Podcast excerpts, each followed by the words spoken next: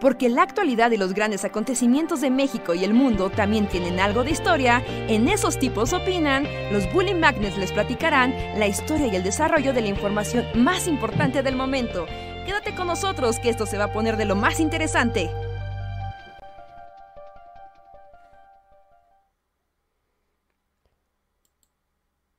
Y estamos en vivo. Hola, hola, ¿cómo están todos y todas? Sean bienvenidos a una noche más de El Bully Podcast. Esos tipos opinan 900, no, 495, mi dislexia. Eh, estamos aquí para platicar con ustedes, hablar de cosas random y alegrarlos y deprimirlos en igual proporción. Espero estén pasando un bonito lunes y yo soy Andrés, gracias por conectarse. Hola, hola, yo soy Luis. ¿Y qué número es? ¿495? 495. 495. 495. ¿Qué estrés? Hola, yo soy Luis y estoy estresado y cansado y sin muchas ganas de vivir, pero ¿cómo, cómo les va a ustedes? Yo, como siempre, tengo ganas de molestar a Luis. y le diré, Luis, ¿acaso es efecto del Black Monday? ¿Del Sad Sunday? Ah, Blue- Blue, Monday, Blue Blue Monday. Monday. Blue Monday, sí. Es hoy, ¿no? Es ¿Ya hoy. Monday? Hoy, Hoy es Blue Monday, hoy sí, Blue ya Monday. pasó. Eso explica. ¿No rápido? No dura nada el espíritu del año. No. Al día 15 ya estamos tristes. Hoy es Blue Monday, sí, ya puse. Sí, Blue porque se Monday. supone que vuelves a la actividad como la semana más semana del mundo. Todavía es como de, claro, vamos todos con ánimo. Pero después llega el siguiente lunes y te das cuenta que seguirá haciendo la misma mugre que los demás años. Y pues te No, yo digo que de todos modos, o sea, aunque cada año hablamos de cómo odiamos el Blue Monday, yo digo que ya el lunes más lunes del año ya fue. Ajá, sí, sí, sí, ya, ya fue. Pero Pero ahora entras en conciencia de que ya no hay vuelta atrás. O sea, el año tiene 52 semanas y ya la segunda ya estás. Ya estás harto de la vida. Sí, ya, a la segunda. Se necesitan dos semanas para desear la muerte. En teoría esta es la tercera semana. O sea, Ah, empieza Sí, esta la es el inicio de semana. la tercera. Ajá. Bueno, no, pero llevas dos semanas. O sea, llevas dos semanas y va- vas a empezar la tercera en este Blue Monday. Pero en realidad llevas dos semanas del año y ya quieres morir. Sí. O sea, yo sí, ¿Sí? pero no Blue Monday. Yo, o sea, sí, odio el Blue Monday y siempre hablo- cada año hablamos de cómo, pero hoy sí fue un Blue Monday para mí. Hoy sí fue así como de chale. Ya me quiero dormir. Sí, pues cómo no. Sí, ya quiero que se acabe este Monday. Sí, este Monday ha sido un muy largo Monday. Me desperté a las 5 de la mañana. Eso no es, no es bueno para empezar un... Bueno, hay gente que se despierta así diario, ¿no? Pero no por gusto. Y los ancianos. O sea, nadie, no- nadie por gusto, pero pues hay gente que lo hace diario. Es como... Y yo aquí quejándome de que tuve que hacerlo una vez. ¿Cómo están? ¿Qué, tal les trata el Blue Monday? ¿Cómo está, Richard? ¿Tú estás blue? Mm, no, no, no, no, no, no, realmente. Bueno, estoy blue porque fui a, a, a mi estética, no de confianza porque fui una nueva y me dejaron muy corto el cabello, cosa que me enoja mucho. Entonces, más bien es Rage Monday. Rage Monday. ¿Es Está- Rage Monday? Ajá, en vez de ir con mi peluquería tóxica, de masculinidad tóxica de confianza, terminé con las chicas Slipknot y no a las A ver, a, a ver, hay, hay un, hay una barbería, bueno, hay una peluquería de chicas Slipknot. Ajá, sí, sí, sí.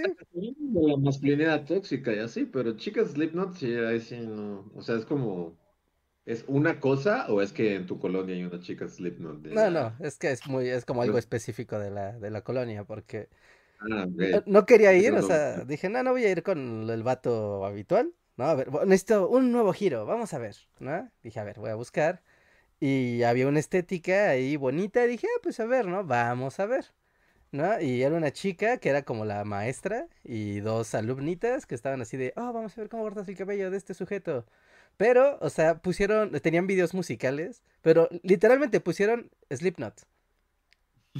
Y así, o sea, fue Slipknot uno tras otro. Y cuando se atravesaba, es que cuando pones el YouTube en, en video continuo, ¿no? O sea, pues de repente como que se le olvida y dice, ay, ¿qué tal uno de, de, de Papa Roach? Y la chica Slipknot fue de, no, me estás jodiendo, no voy a escuchar Papa Roach, voy a escuchar Slipknot. Y regresaba a un video de Slipknot. Y así, Ah. eh, así fue.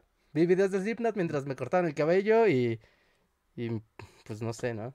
Digo, no quedó mal, pero es muy corto para, para lo que... Oye, Pero no, no es como la música más relajante para que te corten el cabello, ¿no? Yo voy a la de corridos tumbados, así que...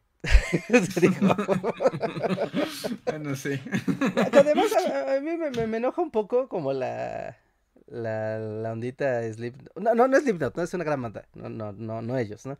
Pero cuando YouTube empieza a recomendar las bandas como periféricas a las que la chica se saltaba, ¿no? Que eran buenas bandas, pero era como bien curioso porque es como muy de época, ¿no? Te ponía, no sé, de repente, como, ¿qué tal un video de The Offspring?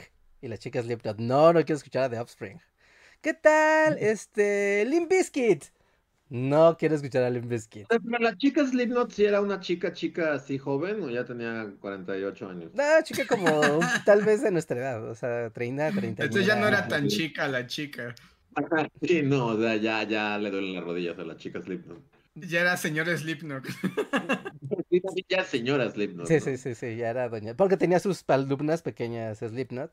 Y una muy curiosa, o sea, porque estaban los videos corriendo y estaban como viendo cómo hacía la, la su corte. Pero cuando ya estábamos acabando y ya habían pasado muchos videos, porque específicamente los puso para trabajar, una de las chicas que se veía así, niña de prepa, ¿no?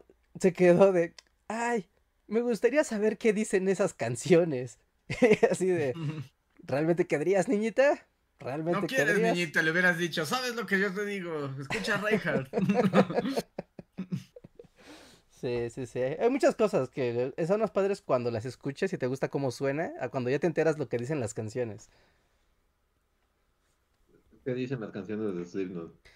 Este, no particular, o sea, no particularmente por alguna canción que haya pasado de Slipknot, pero no sé si les ha pasado ese efecto de, de- de que les gusta una canción en otro idioma y les gusta mucho, pero cuando ya ven la lyric y se enteran de qué va la canción, ya no les gusta tanto. Mm, Tratando de No. buscar un ejemplo, pero creo que no. No, a mí realmente me da igual, porque también en español es como de, o sea, incluso líricas en español, o sea, las has escuchado mil veces y nunca te pones a, a analizar las letras, ¿no? A mí realmente las letras me valen. Generalmente aparte no tiene sentido y, y- O sí, no sé, también díganos, es como de, también, no sé, en español que el... ¿no les pasa que han escuchado una canción mil veces, pero no, no saben de qué va, ni de qué se trata, ni, ni qué dice? Hay muchas canciones que si las tratas de analizar, o sea, aunque- lo intentes de forma activa, no podrías decir de qué se trata. Mm. Solo es como, pues suena padre y es padre cantarla, pero no hay una narración o un algo que esté ocurriendo en esta canción. Solo suena no- bien. No en, no en todas las canciones, ¿no? O sea, hay canciones que sí te cuentan cosas o que tienen sentido. Pero lo que sí estoy de acuerdo con Luis es que a- a veces has escuchado una canción mil veces, incluso en español, y más bien no te has detenido a pensar qué te está contando o qué te está diciendo. ¿No? O sea, como que la puedes escuchar mil veces y como tampoco le pones atención. Bueno, a mí me pasa eso, que la verdad es que yo le pongo muy poco atención. Entonces, como que hasta de las canciones en español me sé una que otra palabra que escucho, como en el corito, pero luego no sé de qué se tratan, pero porque no les hago mucho caso. Sí, o sea, por ejemplo, y luego hasta, la- hasta las has cantado mal toda tu vida, ¿no? Ustedes no tienen como alguna canción que, que, que, O sea, que que, te o sea, equivocado en la letra. no, o sea, que- no es que las canten, ¿no? No es que las canten, pero, o sea, como que cuando sale en el radio o algo así, te, te sabes la letra de una manera y luego te dicen que, que nunca, que no fue así. ¿No? ¿No? No- ejemplo de algo que hayan cantado mal durante años? O sea, como... Pues cuando en los conciertos pasa luego ese efecto, ¿no? Que todo el mundo va a cantar, pero hay una parte donde te vas a equivocar, aunque tú creas que te sabes la canción de memoria. Y es como de, no, pero ¿cómo? No, no, no, no, no, no te la sabes, realmente no te la sabes. Te sabes el Seguro me ha pasado, aunque no se me ocurre un ejemplo, pero es que además ya saben que mi problema musical es muy grave, porque ni siquiera recuerdo nada que tiene que ver con música. Pero estoy seguro que hay Ah. canciones que, que- que he cantado mal toda mi vida y hasta la fecha canto mal. Sí, creo que es, es normal. Uno recuerda pedazos de las canciones y las y lo demás como que asume que lo sabes, pero realmente si te la pusieran así de a ver, cántala sin sin la música, así, toda como va, eh, seguramente te equivocarías. O esos que luego, o sea, bueno, hay hasta videos, ¿no? Así de canciones en inglés que uno escucha como palabras en español. Ah, Como sí, la de. ¿cómo se llama? Un pingüino, ¿no? Es como... Pingüino Rodríguez, Pingüino Ah, Rodríguez. Pingüino Rodríguez, es como... Es un clásico, Pingüino Rodríguez. Pingüino Rodríguez es un clásico, sí, sí, sí.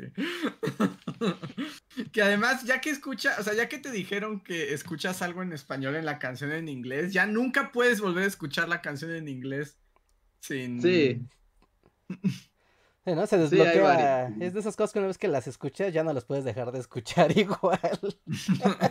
ya valió. Sí, En inglés ya escuches como en español, ya hay un chingo, un chingo. Hay, hasta com- compilaciones. Ahorita me acuerdo del Pingüino Rodríguez, pero según yo, así si se buscan en YouTube, las encuentran. Sí. Sí, ya nunca las puedes escuchar igual. Mm, mm. Estoy tratando No, de recordar como algunas en particular que... Sí, la de agua en tu refri. ¿Agua en tu refri? Esa no me acuerdo. Queso roñoso, Agua en tu dice la. refri es I Want to Break Free de Queen. Pero una vez que Ah. escuchas refri, ya escuchas agua en tu refri por siempre. Sí, la de. ¿Esos son Reeboks o son Nike? Es de la. This Yo is sí the Rhythm of the Night. lo he escuchado realmente. ¿No? Ah, igual. sí es cierto, esos son Reebok o son Nike. Ah, Sí. sí, Sí, también ya te fastidié para siempre.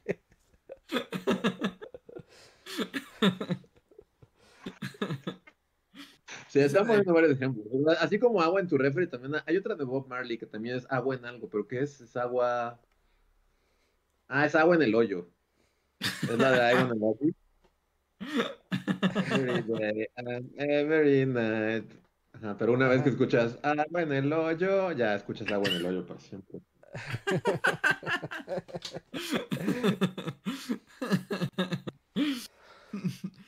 ¿Quieres una manzana, dicen? De Michael Jackson. Sí, ese es Billie Jean, ¿no? Es este. Que yo tampoco le escucho mucho lo de. Lo de... Pero hay, sí hay otra de Michael Jackson que claramente escuchas otra cosa. Es la de Linkin Park. díganos, ¿cuál es la de Linkin Park? La de In the End. Ah, es la de Y entonces vino el mago. Si escuchas Miguel, entonces vino el mago. En lugar de In the End, It doesn't even matter, escuchas in the- en Y Miguel, entonces vino el mago. Ajá. Y ya una vez que escuchas Ajá, ¿no? de Miguel "Y entonces vino el mago. vino el mago. Sí, sí. Hay muchos, hay muchos ejemplos. Ah, sí, claro, un chinito pecando en Hotel California.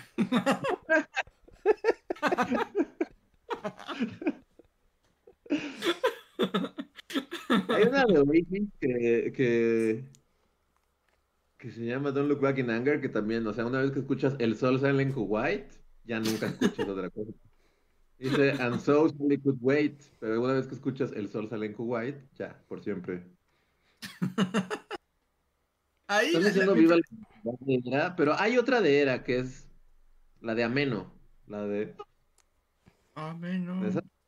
Ajá. Pero una vez que escuchas Mándelo por email, ya nunca escuchas otra cosa. Mándenlo por email. Mándelo por email. Y una vez que escuches eso, ya es por siempre. Mándelo. Mándelo por email. Por email. Era mensaje subliminal de cuando el internet estaba creciendo y estaba Era ahí detrás, Ajá. adoctrinando a todos en silencio. ¿Qué, qué onda Eh, con Era? ¿Podemos hacer una pausa para preguntar qué onda con Era? O sea, ¿qué fue eso? Pues siempre hay una. La, la banda de, de las bandas este, New Age. Yo tenía un juego con un amigo que, que me encantaba jugar, que era, se llamaba, no, no había hablado de esto, se, se llama E- ¿Era Enya o Enigma? y es descubre cuál Ese es el es. juego. Ajá, y es- es- el juego es ¿era Enya o Enigma? Y entonces cada quien, pues en su YouTube, este, saca una canción de ¿era Enya o Enigma? Y la otra persona tiene, es como un juego de, de, de, de concursos y le tienen que atinar. Y yo tengo una, una, tenía una manera muy fácil. Yo era el- así como soy el campeón del juego de Luis. ¿Sí? La neta, la neta es que también soy así. O sea, soy un, soy el, el, el campeón de era Enya o Enigma. Eh, O sea, es que eres el campeón de los juegos que tú inventaste. Sí, básicamente, pero, pero este. Pero sí, bueno, para empezar es como todo un, es todo un género de esa época, ¿no? O sea, pero primero salió, salió Enigma, luego salió Enya y luego Enya. y era. Ajá. Mira, mi, mi, mi manera de, de, de- de saber cómo se gana era Enya o Enigma. Es como si es de señora haciendo aeróbics, como Genial. es, es este, según yo, señora haciendo aeróbics Es es Enya, ¿no? era, Era. ¿Era? era. Enya, Enya es como que suena a que podría fondear el, señor, el Señor de los Anillos. Ajá, que de hecho tenía su canción de Gollum, ¿no? ve- Ves Hobbit y ves a Kate Blanchett en su tierra de elfos y, y no sé, están cabalgando por ahí con Gandalf. Eso es Enya, que es la de mm, Sail away, sail away. Sí, sí, sí. Como, eh, aquí quería. eh, eh, El, el abuelo de Stan en, en South Park les ponía esa canción para que sintieran lo que era ser viejo y querer sí. morir, ¿no? sí. Y es esto, pero no se acaba nunca.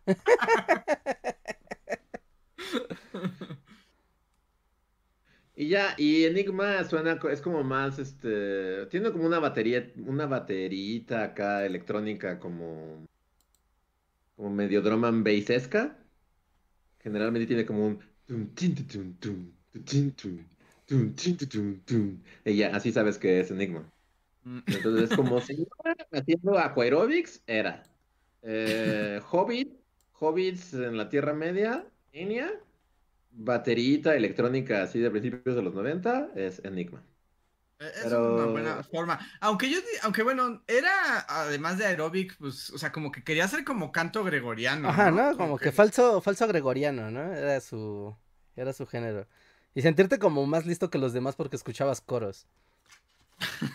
Y así como de, claro, yo tú escuchas al Linkin Park y yo escucho coros. Enigma también tenía coros gregorianos. De hecho, creo que Enigma fue pionero de los coros gregorianos. Y sí le antecede así como Enigma, como de inicios de los 90 era ya Pero llega más bien como- era que vino a cosechar, ¿no? Como los frutos de Enigma. Ajá.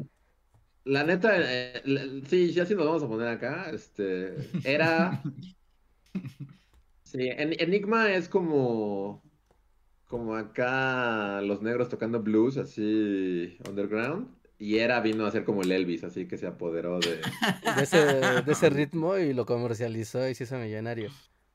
Ajá. Sí, claro. Sí, porque también era como esta onda de, era, era de esta onda de, de, pues que quién sabe quién hacía la música en realidad, ¿no? Pero ya en sus videos ponían así a unas chicas así como medio vampiras, medio, sí. medio, ajá, como, y, y- sí, estoy, estoy como buscando, como, Enigma le antecede por mucho, era. Porque sí, sí. era, es del 96. Y Sadness de Enigma es del 90. Entonces ya estás hablando de Ok. que... No, pues sí, es muchísimo tiempo de antecedente. Y creo que de todos de Enya era o Enigma. Ajá. Enigma realmente era... Era bueno. ¿Tú dirías que Enigma tenía más talento? Sí, y aparte ahí tiene toda una historia que es como... La vocalista de se, se ve demasiado Enigma.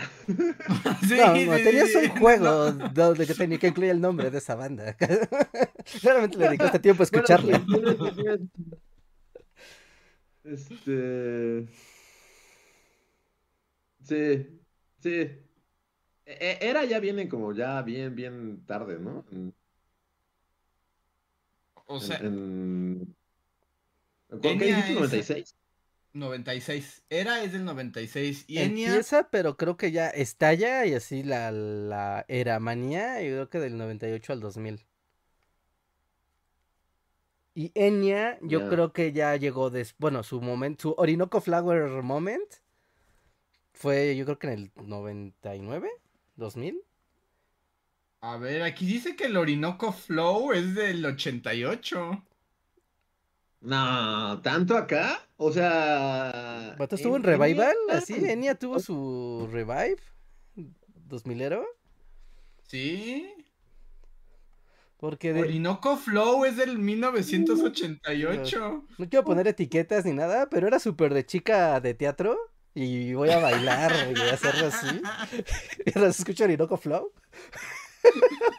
Sí, era de chica de teatro. sí. O sea, cualquiera que haya ido a una compañía de teatro escolar o de danza, bailo Orinoco Flow de, de esa época. Pero entonces Enya es la verdadera antecesora. Sí, aunque es muy difícil. Pero es diferente, es que ¿no? sí hay una diferencia. En el juego de Enya era o Enigma. Este, la verdad es que Enya son los es el más fácil de detectar. Uno, porque, o sea, la cantante, pues sí es como que siempre está ahí muy presente. Y dos, sí era un, muy distinto, porque no eran cantos gregorianos, era como una chica. No, porque es una, una Ah, voz justo, como muy etérea. ahí. Ajá, una voz etérea que a las chicas de teatro se les hacía como chida. Ajá. Pero sí es diferente. Y eh, eh, era y Enigma. O sea, Enigma, según yo, son los, los pioneros en los cantos gregorianos con batería electrónica aquí de fondo. Y la verdad es que era sí es como lo que ya lo hace así como comercial. Es como de. O sea, creo que ni siquiera es una banda como tal. Es como un productor que hizo eso y puso ahí a unas chicas con túnicas del código da Vinci a bailar. Yo mire. Pero sí, ¿eh? O sea, estoy viendo que la verdad es que yo pensé que que este Enya era, era finales de los noventas. Como que tuvo un revival en, a- en los 2000 Sí, tuvo un revival Fe- 2000ero, pero sí es más viejo. Porque su video. De hecho, el video de, de Orinoco Flower, que es como va dibujado. Pero, o sea, sí se ve. Técnicamente, sí se ve muy inferior a las cosas que ya se estaban haciendo en los noventas. O sea, el primer.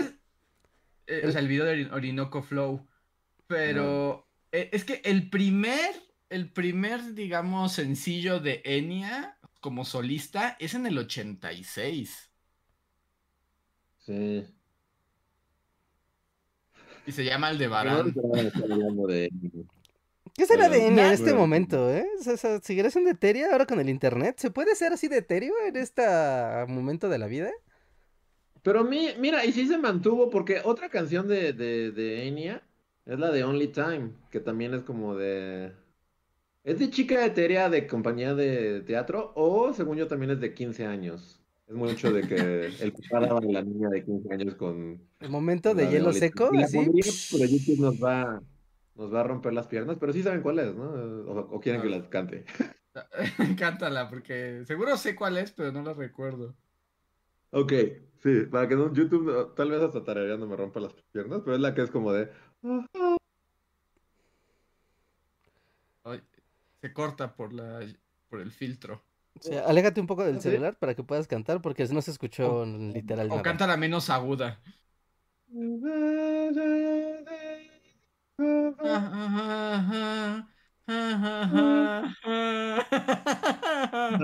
Ya se a la hija en unos 15 años, así como Sí, hielo que- seco. Hielo seco. Es momento, sí. el momento de Hielo seco y- hielo seco. Sí. Bajar la Y esa escalinata. canción de los 15 años ya es del, do- es del 2000. Only Time es del 2000. Entonces, Enya sí ha sido como. Porque según yo, Enigma se fue al demonio. O sea, sacó un par de éxitos en los 90 y se fue al demonio. Y más Este, bien Era cosechó ahí esa. Enya. Eh, Era, era también solo tuvo como dos hits ahí, que son las de Mándalo por email y la de. y. Eran dos. Eran Ameno y otra que era como Ameno 2. Era, es la misma canción, pero es como cuando Lou Vega sacó Mambo Number 5 y luego sacó otra que era como. Es Mambo Number 5, pero con otra letra. Sí. Básicamente la misma canción, pero vamos a ex- extender esta liga. Y bueno, Enya tuvo su canción del Señor de los Anillos. Sí, sí, sí, sí tiene música en él, en El Señor de los Anillos. Sí, la, la de. Ahora, a- a decir- hablando en términos de otaku, en el ending, ¿no? Era la canción de los créditos. Ah, sí. Sí. ¿En, en, en, en toda? O sea, ¿en la 1, en la 2 o en la 3? Fue en la 2, ¿no?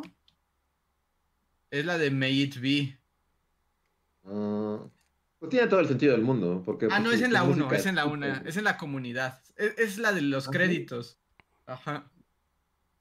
Ah, sí, tiene todo el sentido del mundo. O sea, sí suena. Suena en la Tierra Media. Sí, sientes que estás en Nueva Zelanda. Sí, y de hecho, pues, eh, eh, el, la- o sea, los créditos del Señor de los Anillos eran con el mapa de la Tierra Media y ca- te cantaba Enya.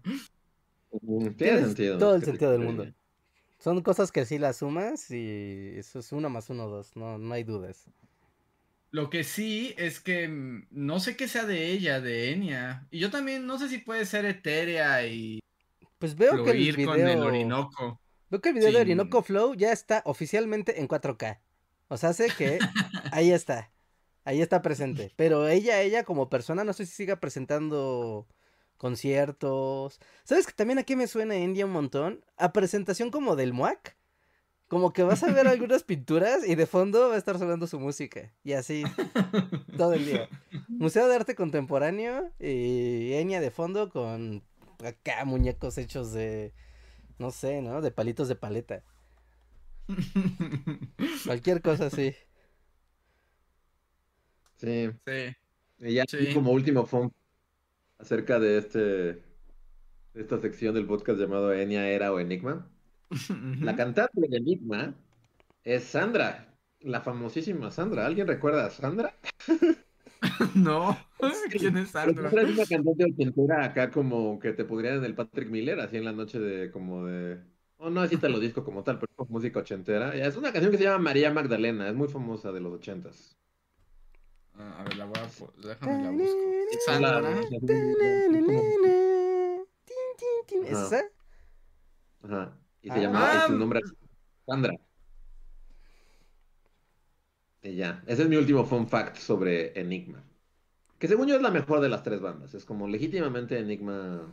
Bueno, ahora respeto un poco más a Enya porque, pues sí, sí hizo la música para el Señor de los Anillos y todo, está, está chido. A los únicos que no respeto es a Era. Sí, es que era, sí se sentía como un proyecto muy comercial y, y justo mi paréntesis era como para preguntarse, o sea, ¿por qué pasó eso? ¿Por qué, por qué el mundo decidió que era iba a ser el, el hit de 1900, ¿qué? Ahora, 96? 98, 96. No, es como que está en la mitad de los 90, así. Y todo donde era me molesta. Me molestan sus portadas, me, molesta su tipografía, me molesta su forma de- Sus videos eran horribles. Este. No sé, me molesta era. Y en cambio Enigma me pone de buen humor. Es como de. Mira, busca, es más, te, les voy a poner para que, o sea, para- busca Era Ujú. Ameno Live. Así, búscalo en, en- en YouTube. Y ni siquiera te pongas audio, solo velo. O sea, solo ve que como- con todo el desprecio del mundo, lo velo. No, porque eran como unos padrecitos. Eran como unos, como, o sea, salen como vestidos Ah, de padres. Todos sí. tallados. Y luego como unas chicas vampiras en medio de ellos. Y.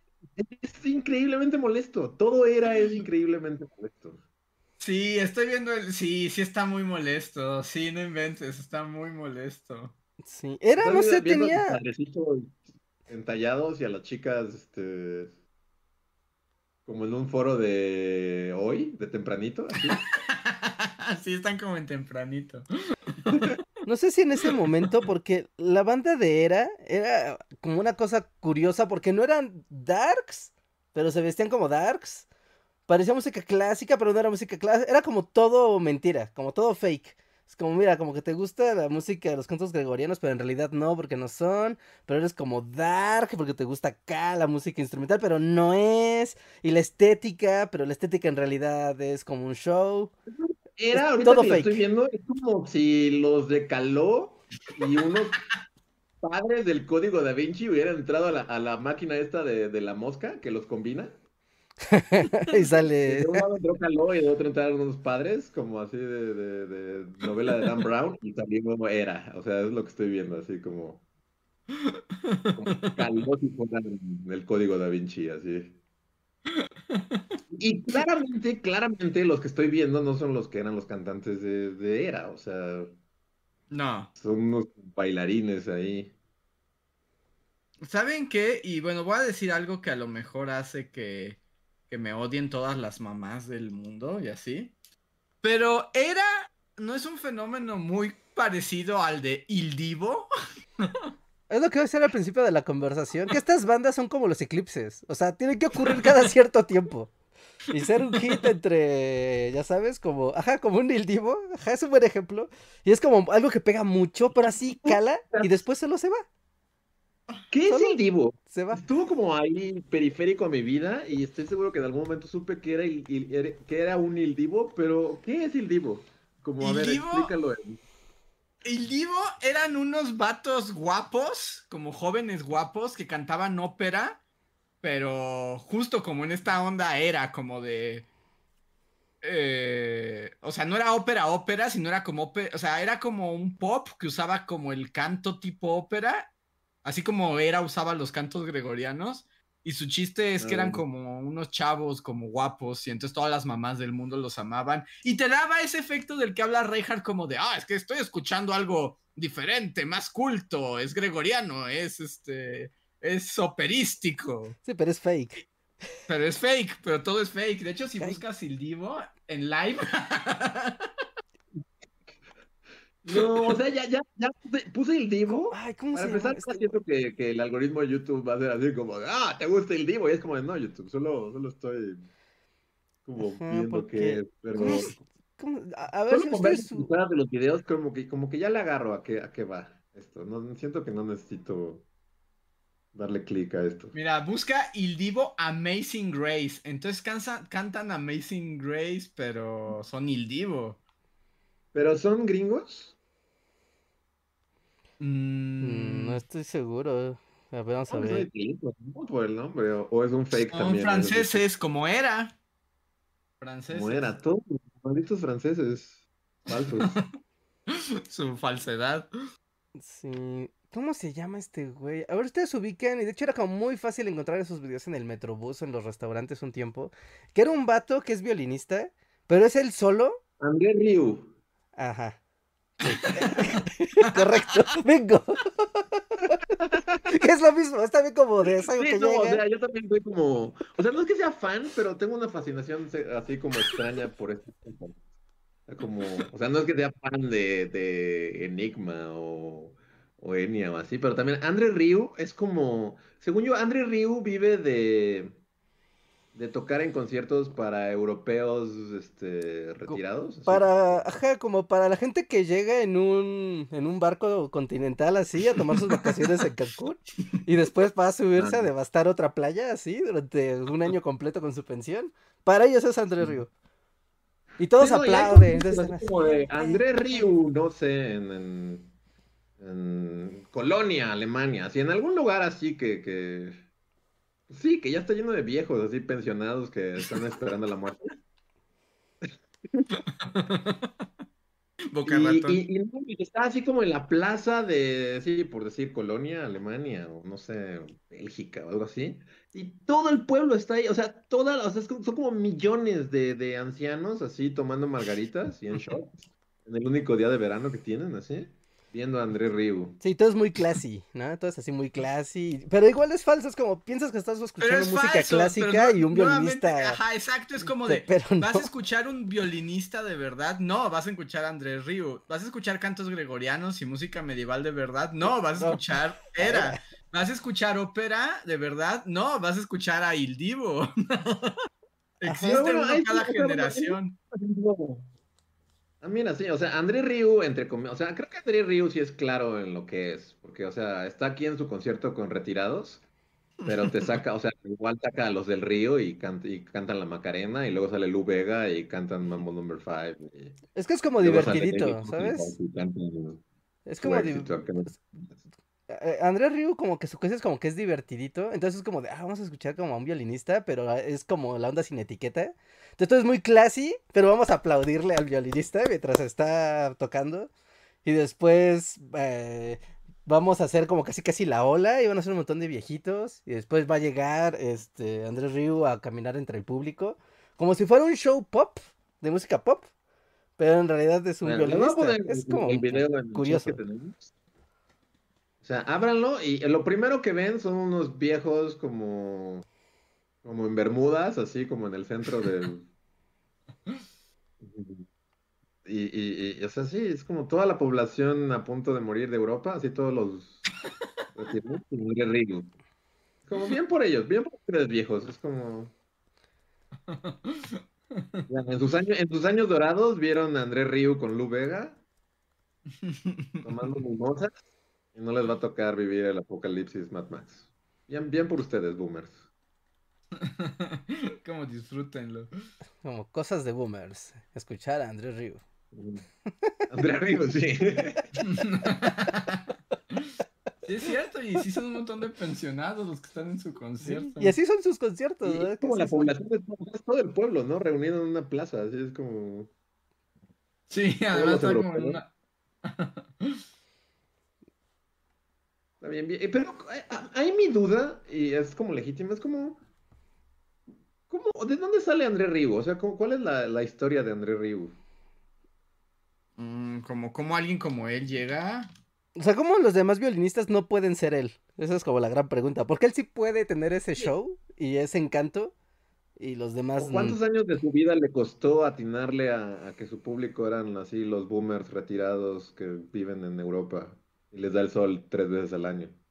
Como de, esos días voy a atacar, voy a ganar así millones y me voy a volver famoso así. Pero cuál, o sea, pero ¿cuál dirían que es la canción de Andrés Río? O sea, ¿cuál es la que lo hizo grande? Es que él, por ejemplo, no, sabría, tiene, o sea, no sabría. Su chiste es eso. O sea, es como tengo un violín y tengo una orquesta, pero si, si, si, si quieres ver todo su concierto en Europa, que te lo recomiendo. Este, eh, o sea, es eso, son invitados especiales, es como Lu Vega va a tocar Mambo Number 5 con André Ryu atrás con su violín. O sea, él no tiene, no es como Enigma o Era o lo que sea que sí sabes una canción, él simplemente es como su orquesta y ya, o sea, pero no tiene un éxito ni nada, es solo un violinista ahí que, no sé, Voy a investigar a André Ryu en vivo, porque sí. Yo estoy viendo aquí súper rápido, así en la, en la wiki de Andrés Ryu, que él hizo como una gran distribución de su música en DVD y en CDs, o sea, como que había toda una distribución de, de esto. Tal vez, o sea, y lo estoy así como leyendo de, de bote pronto, que a inicios de los noventas, tal vez distribuyó su música o sus videos musicales para que se vieran en restaurantes donde van personas mayores o en los asilos de ancianos o en...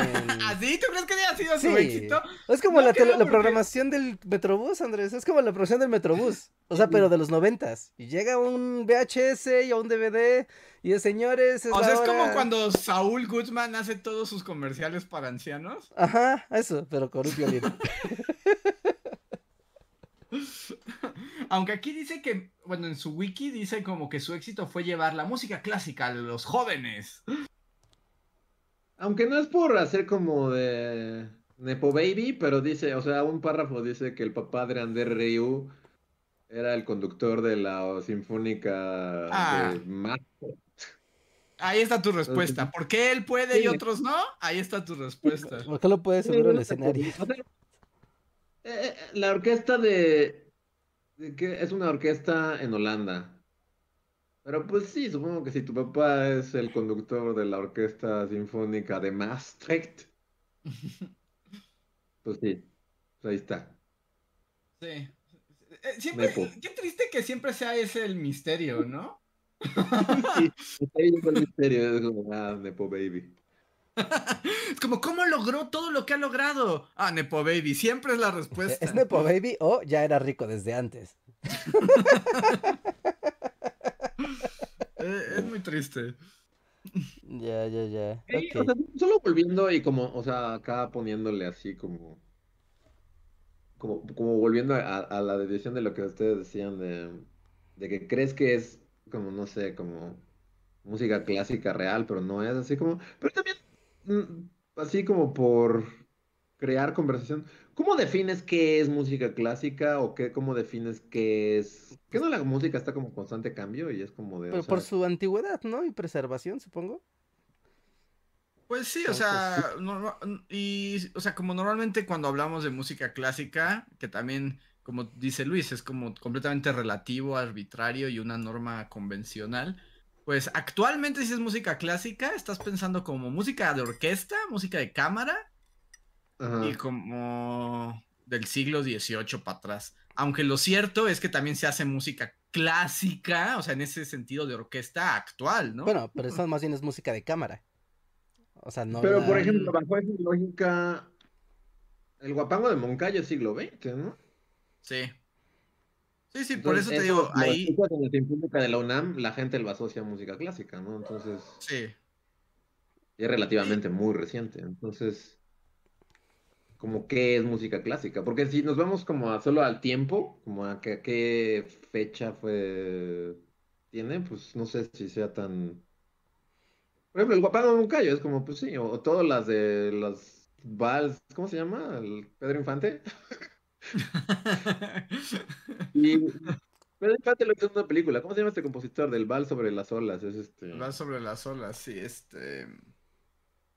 Empieza con ese, sí. Revueltas. Silvestre Revu- Silvestre Revueltas. Revueltas. Ujú. Ah, también es siglo XX, ¿no? Y la gente lo Sí. como algo clásico. Pues que es que es esto, es la música de cámara, digamos que es como el género, pero, pero parecería. Pero sí, es completamente. O sea, sí necesitamos definiciones más claras. ¿Tienen una definición que me acaba de dar Bart? Así, así como. ¿Qué, qué dice ¿Quién es Bart? Bart? ¿Quién es Bart? ¿No saben ¿Quién quién es- es Bart? ¿El bardo? No. Bar. El bardo, el bardo vino y me cantó una copla y me respondió. Bart, Bart es el asistente de. El ChatGPT de Google, Bar no pues. para la madre. Ajá. Es un Odio robot. Bar. Sí, es un robot. Sí, Ba- Bart son las respuestas generativas de Google, básicamente. ¿no? Entonces te ayuda como a que las búsquedas sean más rápidas. Escuchad. La música clásica es un término amplio que abarca una gran variedad de estilos musicales, géneros y épocas, desde el periodo medieval hasta nuestros días. Se considera una de las formas musicales más diversas y complejas, con una rica historia y una amplia gama de influencias. Bueno, No ha dicho suficiente. nada. No, No, ha dicho absolutamente nada. Es muchas cosas, básicamente. No es como que sepas. auditivo que suena y los seres humanos Bueno. necesitan música. Continúa, ¿no? Que dice que la música clásica también se conoce como música académica, música de concierto, música docta, música culta y música erudita, porque se basa principalmente en la música producida o basada en las tradiciones de la música li- litúrgica o secular de Occidente, principalmente la de Europa Occidental. También se le conoce a la música clásica como aquella que abarca los periodos entre 1750 y 1820. Por ejemplo, la música de, de Mozart, la de Beethoven, la de Schubert. Esencialmente. Esa es la respuesta rápida. No, no confío en Bart. Vete de aquí. Vete de aquí. Vete, Bart, nadie te quiere. Había un... alguna vez, y no creo que sea la respuesta correcta, pero si hay alguien que sepa de música así, que sea un erudito del tema. No, pero a- alguna vez alguien me platicó sobre el asunto de las partituras, ¿no? Que a lo largo de la historia las partituras han ido cambiando y la manera en que se... O sea, desde que un monje dijo, ay, a ver cómo le hacemos para cantar esto, ¿no? Y poderlo conservar y poderlo repetir. Y llegó un punto, y que creo que ese punto fue en el siglo XVIII, ¿no? Donde que se empezó a estandarizar cómo se escribía una partitura, donde ya empezó como a ser muy claras las reglas de cómo se tenía que escribir una partitura. Y eso se considera como la base de la música clásica y de la música ya hacia acá, ¿no? Porque es como la tradición de la que se alimenta la, la manera en que se escribe la música, ¿no? Lo que hay antes, ¿no? Lo que ya hay antes es otra clasificación, ¿no? Pero a partir de, de este consenso del siglo XVIII, eh, ya eh, empieza a considerarse música clásica. Pero eso es- es un recuerdo O vago. sea, no sé si, o sea, no tengo el dato específico, pero lo que es cierto es que la escritura de la música occidental en partituras sí cambia todo, porque permite reproducir, o sea, justo es crear un sistema estandarizado para poder replicar la música en cualquier situación. Está muy interesante. Ahorita que lo pienso, la historia de la partitura. Sí, es una historia muy padre. Yo, sí, de- ah, yo había visto como ese tema de cómo fue evolucionando, así como las los monjes eh, poniendo ahí marcas y rayitas y tratando de darle orden a, a la escritura, a la tradición oral, ¿no? También estaba la tradición musical que se reproducía mediante eh, eh, la herencia también oral, ¿no? De a ver, te voy a cantar una canción para que te la aprendas, ¿no? Y chin, chin, chin, chin, chin, y se iba reproduciendo la canción. Y evidentemente se iba distorsionando con el paso del uso, del tiempo y las distancias. Pero la creación de la de la partitura, de las primeras partituras, pues trataba, ¿no? De, de generar esto. El problema es que si tú no eras un monje de ese monasterio y veías esa partitura, no, ente- no terminabas de entender, ¿no? Igual podías intuir, pero no podías terminar de entender como de, ah, esto es un sostenido, ah, no, aquí tenemos que ir más rápido, ah, esto es un silencio. No, no sé, ¿no? Términos música, perdón, no me maten músicos, Que pero... por cierto, hablando de músicos, todos háganle en el, en el chat, todo el mundo hágale caso a José Antonio Martínez, que él sí es músico. Sí. Ay, sí, pero como el pentagrama y clave de sol son como así una revolución en, en el mundo de la, de la música. Sí, pues este es crear un lenguaje estandarizado. Ahora, que ya me empezó a emocionar la historia imaginarla, porque supongo que lograr que ese fuera el sistema estandarizado en Occidente, seguro fue todo un rollo, ¿no? Eso, eso no pasó de la noche a la mañana. Pues requieres que eso llegue al Papa, ¿no? Y que el Papa diga, Sí. "Pues, esto va a ser así, güeyes. Bueno, sí, tal vez llegó al Papa y ya con eso. O sea, se seguro es más emocionante contarlo, pero básicamente seguro es como de, miren, el Papa dice que así se tiene que escribir la música y ahora los monjes y los monasterios tienen que aprender y enseñar este método. Y háganle como quieran. Y porque, o sea, porque es- está más enfocado al tema del canto, o sea, no tanto al, inicialmente, obviamente, ¿no? Como al tema del, de los instrumentos musicales, de una partitura para el piano, una guitarra, ¿no? Et- etc. Sino más bien como para poder cantar una alabanza, lo cual me sigue llevando al Papa, de cómo cantas el aleluya correctamente, ¿no? Es como, ah, pues a ver la partitura aquí está, ¿no? Ah, aquí sube, no, aleluya. Es como, oh, no es aleluya.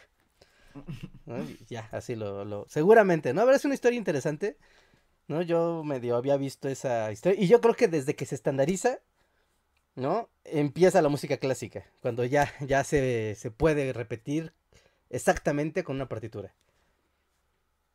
Pues es historia de Rejas, ¿verdad? Sí, no, eso ya lo estoy yo así como dedu- deduciendo. Sí, no, está muy interesante. Ya, ya, ya me, ya me intrigó. Quiero saber en qué momento el Papa dijo que, que así va a ser y que todos se aguantan. Ajá, sí. Sí, sí, sí. Seguramente hubo una batalla entre los que querían tener la clave de sol y estaban los de la clave de mi y se tenían que pelear así con, con notas musicales espada para determinar quién iba a vencer. Me gusta. Ay, es que sí me dan ganas, como, ¡ah, la biblioteca! Y luego terminas con Era, fingiendo que, que están usando el canto del Papa. Sí, pues ya muchos años después. Pero sí. Ahorita ya, ya. la- las ondas New Age ya van muy de salida, ¿no? Es como. Pero siempre llega Bueno, ya- algo, Luis. Solo... No, pero como tal, así como. ¿Sigue de moda? No, o sea, no. Porque ahorita creo que ese, ese espacio está desocupado. No, no sé si Michael... Es nuestro Michael- momento. Pero... Michael Bublé. Michael Bublé, Michael ¿no? Creo que Michael Bublé cubrió ese espacio un tiempo, pero también ya Michael Bublé ya desapareció, ¿no? Entre las Pero olas. Michael Gringos Bublé es distinto, ¿no? Porque es como para señoras con nostalgia de Frank Sinatra, ¿no? Ajá, exacto. Michael Bublé es como soy Frank Sinatra. Pero es lo mismo, es como Frank, es como algo, pero no es algo, pero tú crees que sí y lo disfrutas no por es eso. New Age, ¿no?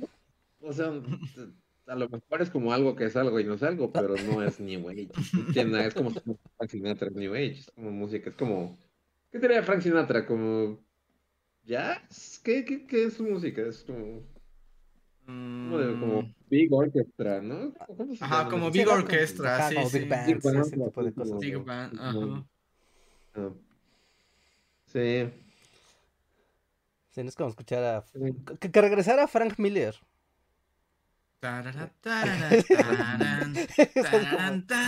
Regresó, así regresó. Reinhardt, es nuestro momento. Ese espacio está libre. Ahorita está libre ese espacio. Tenemos que hacer música de Frank Miller, pero. Pero sin que sea Frank Miller. Moderna para los chavos de hoy. ¿Escritor de Sin City? Digo, este, perdón, Glenn Miller. Glenn, ¿Glenn Miller. Miller? Ajá, Ah, Glenn, Glenn Glenn Miller. Miller. Ajá, la orquesta de Glenn Miller. Sí, ajá, perdón. Miller, sí. Glenn, Glenn Miller. Miller. ajá. Glenn Sí, pero creo que, bueno, o sea... Es nuestro la- momento, la- ¿no? La, la gente va a hacer un giro abrupto así de... de... A ver, hay que hacer TikToks. A Glenn Miller is back, baby. Sí, O sea, no un para TikTok. todos, para los viejos, para los viejos. TikToks de cosas de Ah. señores, pero así de cosas chistosas para señores, pero que de fondo sea Glenn Miller.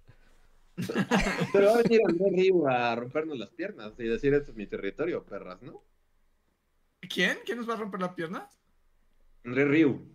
Andrés Ryu, pero, pero Andrés Ryu es música clásica y nosotros vamos con grandes bandas. No, yo creo que Andrés Río los va a O putear. sea, si este es mi territorio. Sí, como cuando llega Bill Gates con Homero, así. Va a ¿es romper cierto? Estos ancianos son míos. tambores y sus trompetas, así. como- Yo digo que es nuestro momento. Podemos ser los Neo Glenn Miller y lo estamos perdiendo. Pues van. Háganse productores de la Glenn Miller Band. Además, seguramente ya sus canciones de Glenn Miller ya han de ser dominio público. Entonces, ¿Sí? ¿Es la ¿Crees? que bailaba el abuelo Simpson? ¿no? También a Glenn Ajá. Miller, ¿no? sí, sí, sí. Es la música de la máscara, ¿no? Es la música de la máscara. Va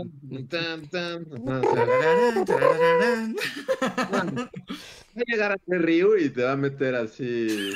¿Cuál es lo que toca Glenn Miller? Sí. ¿Cómo, cómo? ¿Cómo, se llama esa? Como trompeta, que es como. ¿El El trombón? ¿Es un trombón? Sí, sí, sí, un trombón. Sí, ¿no? Y que mueves el a brazo llegar. de delante para atrás, ¿no? Ah. Sí. Sí, sí, es un trombón. Vamos a dinamita así en el trombón, así como, en- como las caricaturas del.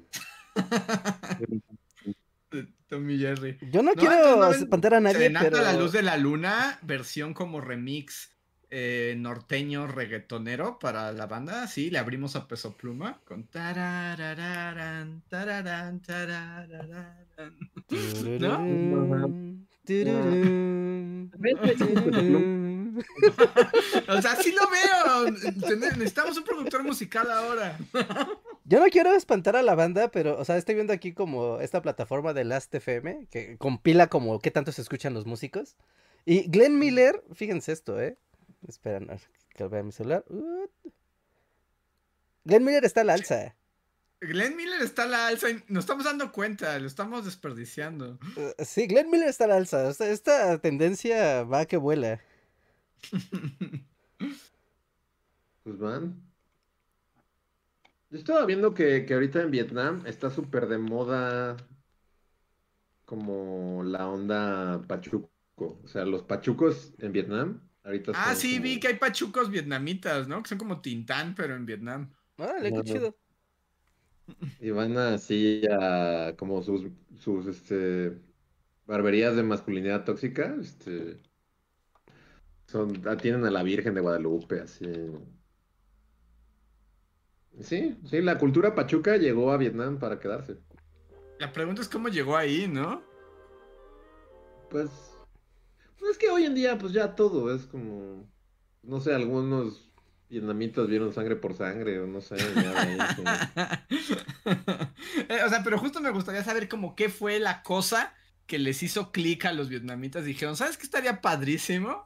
Que aquí en la jungla fuéramos pachucos. Sí. Está chido, pachucos vietnamitas, la neta está chido. A mí no sé, la verdad es que, y, y tal vez Reinhardt, fan de Tintán, me juzgue por lo que voy a decir, pero es como de las modas más feas de la historia de la humanidad, los pachucos, a, a mi gusto, es como O sea, están, están los cholos. eh, están los, las tasmaras, están... ¿Cómo se llaman? La, la versión, los japoneses de los ochentas, que son como... Como... Ah, Así como los motociclistas. Motocicleta naco- pandilleros. Ajá, nacote japonés. ¿Neta? Está más chido que un güey con una pluma en su sombrero y sus sombrerotas. Es que es demasiada tela en su, o sea, es la mitad de la parisina así en sus pantalones y su saco, es, es, es- es demasiada tela, Reinhardt. O sea, sí. Pero que eres como, como el ecoloco de la tela, ¿sí? De, de demasiada tela en No, tu... Cómodo de ver, no sé, hay algo ahí en los pachucos, soy como, tengo como pachucofobia, así. si ves un pachuco empiezas a gritar. Sí, Sí, cuando vas a vas a al centro, a- ¿cómo- ¿cómo se llama? ¿Dónde está la Biblioteca de México? A, la Biblioteca de ¿A México. Valderas? Valderas, a Valderas, ajá. Ahí se juntan los hay pachucos. Ahí se juntan a bailar los pachucos el fin de semana. En la Ciudadela. Sí, ¿no? Como el- Dice Sí, en la Ciudadela, así, empieza a gritar, así. ¡ah! las cortinas de una casa entera caben en esos pantalones. Sí, es es too much, pero. Lo, en- o sea, está bien. Pero sin. No, no. No sé, no sé. Que es- o sea, ya vimos que volvió en Vietnam, pero. No es una moda que puede existir actualmente, ¿no? Más que el- los señores de la ciudadela. Sí, los señores de la Ciudadela ya, sí. O, Sí, sí. o, pues, hace muchos años, ¿no? Son como los señores danzón, ¿no? O sea, pues eso, ya no ves a la chaviza como recuperando esa tradición. Es como, no, ya, ya es. Son modas que también ¿Qué quiere están... decir como si alguien fue pachuco, o sea, si hay un, ahorita un anciano pachuco, pero que fue pachuco así desde que tenía 16 años hasta el día de hoy, es como respect, ¿no? Es como, de, ¿en serio puedes vivir siendo pachuco toda tu vida? Se ve que es caro ser pachuco. ¿Quién atiende Pachuco? Sí, está cabrón. Sí, porque... Porque normalmente aparte del traje, eh, todo el traje y los zapatos también eh, está el carro. ¿No? Y los carros también mood pachuco suelen estar cromados. acá. Ajá, Lowrider cromado. este, son caros, son caros. Ser pachuco es un compromiso de vida. ¿Y a todo esto por qué se llamaban pachucos? ¡A la biblioteca! Hay mucho que investigar, este podcast nos está dejando con muchos momentos de investigación, pero sí voy a anotar la historia de los pachucos, porque este podría ser un tema de esos que jalan en Burley. Sí, sí, justo estaba pensando así, como ahorita que lo estaba buscando en tiempo real, es como de un momento, estas cosas monetizan chido. Ajá. Sé como de. ¿Pachuco tiene que ver con Pachuca en algún sentido o solo se parece? Pues dice el término pachuco nace en la frontera, en la década de los 30. Eso es como de la cultura como chicana californiana, ¿no? De ese lado de, de la Mm. frontera. Ahora, ¿por qué se llamaban pachucos? Pues no sé.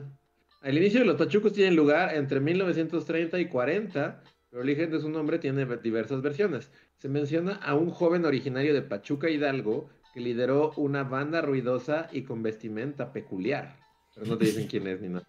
Otra posibilidad es que provenga de adolescentes de El Paso, los cuales eran dominados del Chuco o del Pachuco. ¿Por qué? ¿Quién sabe? Pero pues hasta ahí se queda. Wikipedia nunca te da la información correcta. Bueno, también es un poco difícil, ¿no? Porque es una moda urbana. O sea, no es como que esté ahí alguien documentando a ver a qué hora se genera, ¿no? O sea, No, por O sea, yo sé, supuesto. pero, pero qué clase de relación es como se, se menciona a un joven originario de Pachuca que lideró una banda con vestimenta particular. Es como, o sea, pero pon un nombre o algo, ¿no? No, hombre, igual no, No, se sabe, yo- ¿no? Exactamente. No, sí para- se sabe, claro. Hay muchos, de hecho, en la frontera norte hay muchos historiadores de la historia de los pachucos y de las culturas chicanas. Seguro hay información, pero Wikipedia siempre te dice, un tipo que tal vez le pasó algo. Ese es el origen. Alguien, alguien que sepa la historia de los pachucos. Con total certeza, yo creo que es imposible de saber. Porque es una moda ¿Ya? callejera. O sea, con así con total certeza de Pachuco Martínez nació el 16 de febrero del 26. Sí, o sea, pero estás hablando de los años 30, No, 40. no. Así como sabes acerca de, no sé, de. Aníbal y los elefantes. ¿Sí es de los elefantes? O sea, pero estás hablando de gente de la frontera en esa zona del país que es prácticamente gente a la que se le marginaba y se le ignoraba. Por eso, como tener como esa especificidad, o sea, seguro va a estar historia, ¿no? Y seguro hay, hay el desarrollo. Debe haber todo. algún periódico, debe haber algún periódico, en un artículo de algún periódico, de- en alguna este, hemeroteca que diga el nombre de la banda. Así de, se presentaron los, quién sabe qué, en el foro, ¿qué tal? Debe, debe haber, en algún lugar. Ya que llegues a él, pues ya está más cabrón, ¿no? Pero No, y debe haber en un libro de historia al respecto, o sea, sí, no va a haber como que Pachuco Martínez creó los pachucos, ¿no? O sea, eso no va a pasar, pero debe haber más explicaciones, o incluso, si es esto de, se cree que el origen podría ser esta banda, pues seguramente sabe qué banda era. Ah, sí, sí, sí, claro, o ¿no? sea, Es todo- eso, eso sí no, es no más- es como de, ah, un muchacho que tal vez era de Pachuca y por eso fue. Ah, gracias Wikipedia. sí. Lo estoy buscando en inglés. Pero no, pues dice lo mismo. Sí, Sí, no, sí, no, hay que buscar. Pues de hecho, en Ciudad Juárez, no sé si lo hay o lo habrá. En Ciudad Juárez se autorizó el museo, el Museo del Pachuco, pero es una nota de 2016. Pero curiosamente no encuentro el Museo del Pachuco, entonces tal vez nunca se hizo. es como, no te mentiré, Lisa, nunca hicimos el Museo del Pachuco. ¿Robaron el dinero del Museo del Pachuco? Pues igual y sí, ya se volvió ahí una casa de crack. Y pues ya nadie hizo nada, se llevaron el presupuesto. Mira, por ejemplo, hay un libro de Laura Cummings, que es una historiadora, que se llama Pachucas and Pachucos in Tucson, Situated Border Lives. Seguramente ahí debe haber algo de información. Hay un libro de Alfredo Espinosa, que también es de historia, que se llama Chicanos, Pachucos y Cholos. O sea, pues toda la cultura fronteriza, ¿no? Entonces tengo que sí se han estudiado, nada más que tenemos que investigar. Pero este es un tema que seguro pega en bully, ¿eh? Ah, de hecho sí, sí, sí, sí existe. Sí existe, sí existe en Tijuana, existe. Ya está yendo aquí, El pero... Ajá, y ¿El de hecho Museo del Pachuco? el Museo del Pachuco y la sala de arte, o sea, es un, la, la- es la sala de arte Germán Valdés, aunque es Tintán, y de hecho hay un Tintán como de aluminio, de, de lata hacia afuera, y es el Museo del Pachuco. ¡A Tijuana!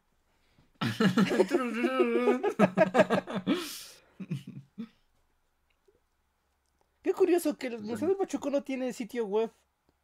Hay que encontrarlo como de forma periférica. Tienes que ir a Tijuana, el lugar más feliz de la tierra. Eh, es una buena excusa.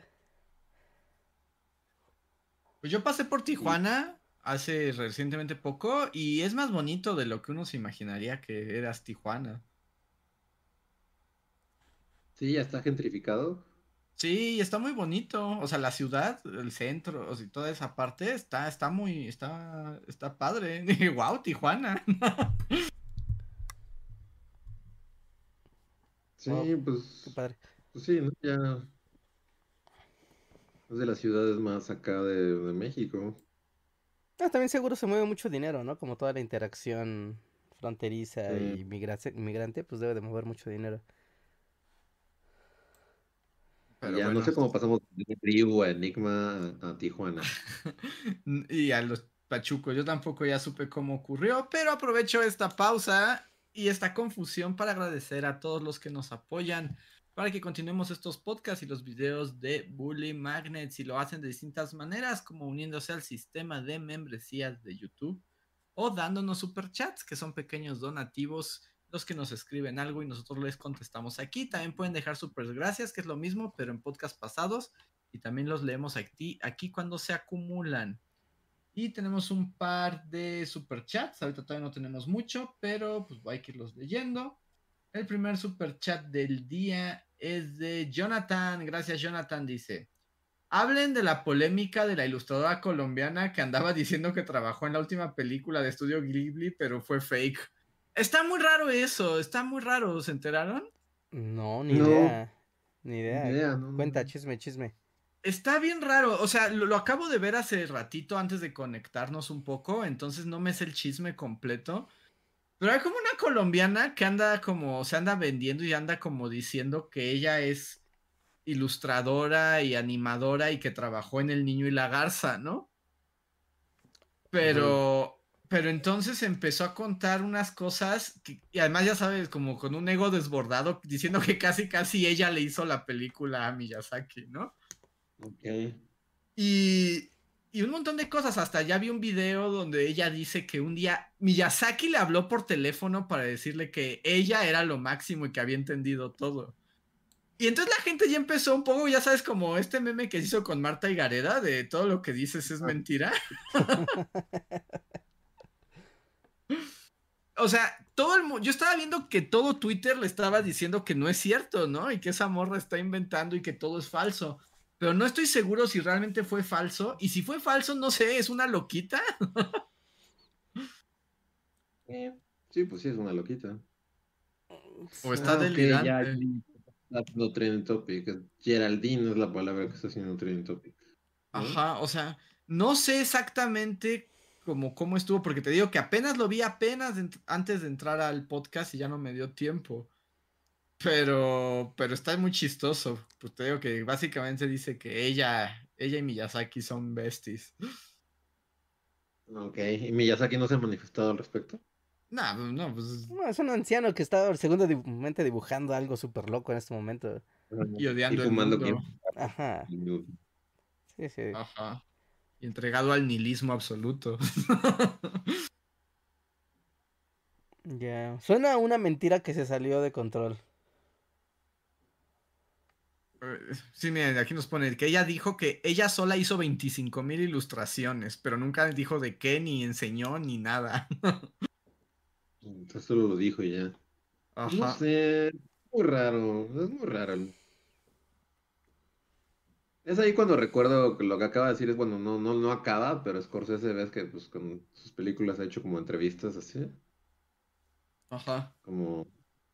Y sí, dijo algo que es muy cierto, que es así que, que cuando él hizo Taxi Driver, pues no sé, o sea, personaje de Robert De Niro, que es Travis Bickle, era así como, como la anomalía, y ahora todos son Taxi Driver. Entonces sí, desde que escuché es como, sí, pues sí, es, es un mundo de Taxi Drivers. Un mundo de taxi driver. Mm. Todos son loquitos en redes. Todos Ah, son sí, ¿no? Eso es como algo que uno debe de asumir desde el momento uno que contrata internet ¿Entras? para su casa, sí. Todos son loquitos, bienvenido. El universo de loquitos te espera. A ver. Tengo un super chat de Miguel Méndez. Muchas gracias, Miguel. Que dice super chat para que Luis cuente la anécdota de cómo recuperó su cartera. Saludos y un abrazo, Luis. Gracias. ah, cierto, Miguel. cierto, habías prometido una anécdota. Ah, porque no conté nada de eso, ¿verdad? No solo nos dijiste que estaba... Te hizo recuperar la fe en la humanidad un segundo. Bueno, la historia que sí es que es- estoy bien idiota, ¿no? O sea, eso es lo que ya habíamos platicado en un podcast. Hay un podcast al respecto. Así se llama. Soy un idiota. Y entonces pa- pierdo todo, pero bueno, o sea, la, la historia rápida es que pues andaba en bici y, y se me cayó mi cartera, ¿no? Pero es, es la segunda vez se me había caído. O sea, ya, ya, ya se me había caído una vez. No conté nada de esto, ¿no? ¿Verdad? No, no, no, nada, solo dijiste que ibas a contarlo, no dijiste nada. Y ya me habían dicho así como, bueno, si vas en bici, ¿para qué chingados llevas toda tu cartera con todas tus identificaciones y ya? Es como lleva 100 pesos, un billete de 100 pesos y ya, ¿no? Por si no sé, si, si te, te poncha o se te rompe un pedal o lo que sea, pues ya te agarras un taxi y ya, ¿no? Es como... Y, y este, y ya me había pasado que, que pues andaba en la bici y de repente ves como un paisaje bonito y como el estúpido idiota que eres, es como, ¡ay, paisajito! Y sacas, tu teléfono de la mochila y tiré mi cartera, en medio de la carretera, ¿no?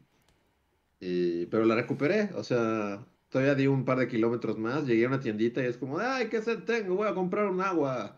Y, y abro la mochila y es como de mierda, mi cartera, ¿dónde está? Y ya, ni, ni compré mi agua y me regresé todo en pánico, así de dónde, viendo el suelo, así de dónde chingados dejé mi cartera. Y por suerte, así por toda la suerte del mundo, en el lugar donde me acordé así de, ah, huevo, ahí fue donde como idiota dije qué bonito paisaje y tomé una foto. Y ya fui y efectivamente estaba ahí tirada al lado de la carretera, así en medio de la puta nada. Y en ese momento dije, Dios mío, qué suerte tengo. Este, juro que jamás volveré a caer en este error de traer mi cartera así. Y corte a Luis, no sé, dos meses después. Con la puta cartera, toda, así, todos mis documentos, así, mi acta de nacimiento, las escrituras de mi. Todo, todo, en mi bolsillo, porque ¿por qué no? Es así como. Bueno, o sea, está, estaba mi licencia de manejo, que es, ya, ya he hablado de cómo es mi tesoro más preciado, porque es este permanente. Es Como, y, y de nuevo, ¿qué hace tu licencia de manejo? ¿Ustedes traen su licencia en su cartera? ¿Su licencia de manejo? Yo sí. Pues sí, porque cuando manejo. Bueno, yo ya la tengo digital. Pero. Ah. No, porque yo, o sea, a partir de ahora es como de, pues, en la guantera del coche, ¿no? Es como de, pues, pues ahí es donde vive, porque es donde te la piden. Eso sí. Igual, por ejemplo, bueno, Bueno, la más o menos, ¿no? Porque-. O sea, porque si en tu familia te mueves, si hay varios carros, a veces puedes agarrar otro carro y ya. Ah, bueno, sí, tienes razón. Buen punto, Richard, sí, tienes, tienes toda la razón del mundo. Sí, la, la licencia, sí, sí, es cierto, todavía vive en tu, Contigo. en tu Cartera. tienes razón. Ajá. Pero, por ejemplo, traía la, tar- la tarjeta de circulación del coche en mi cartera. Es como, Eso ¿por qué? sí. Eres un Felipe, es porque, o sea, y la traje años así de...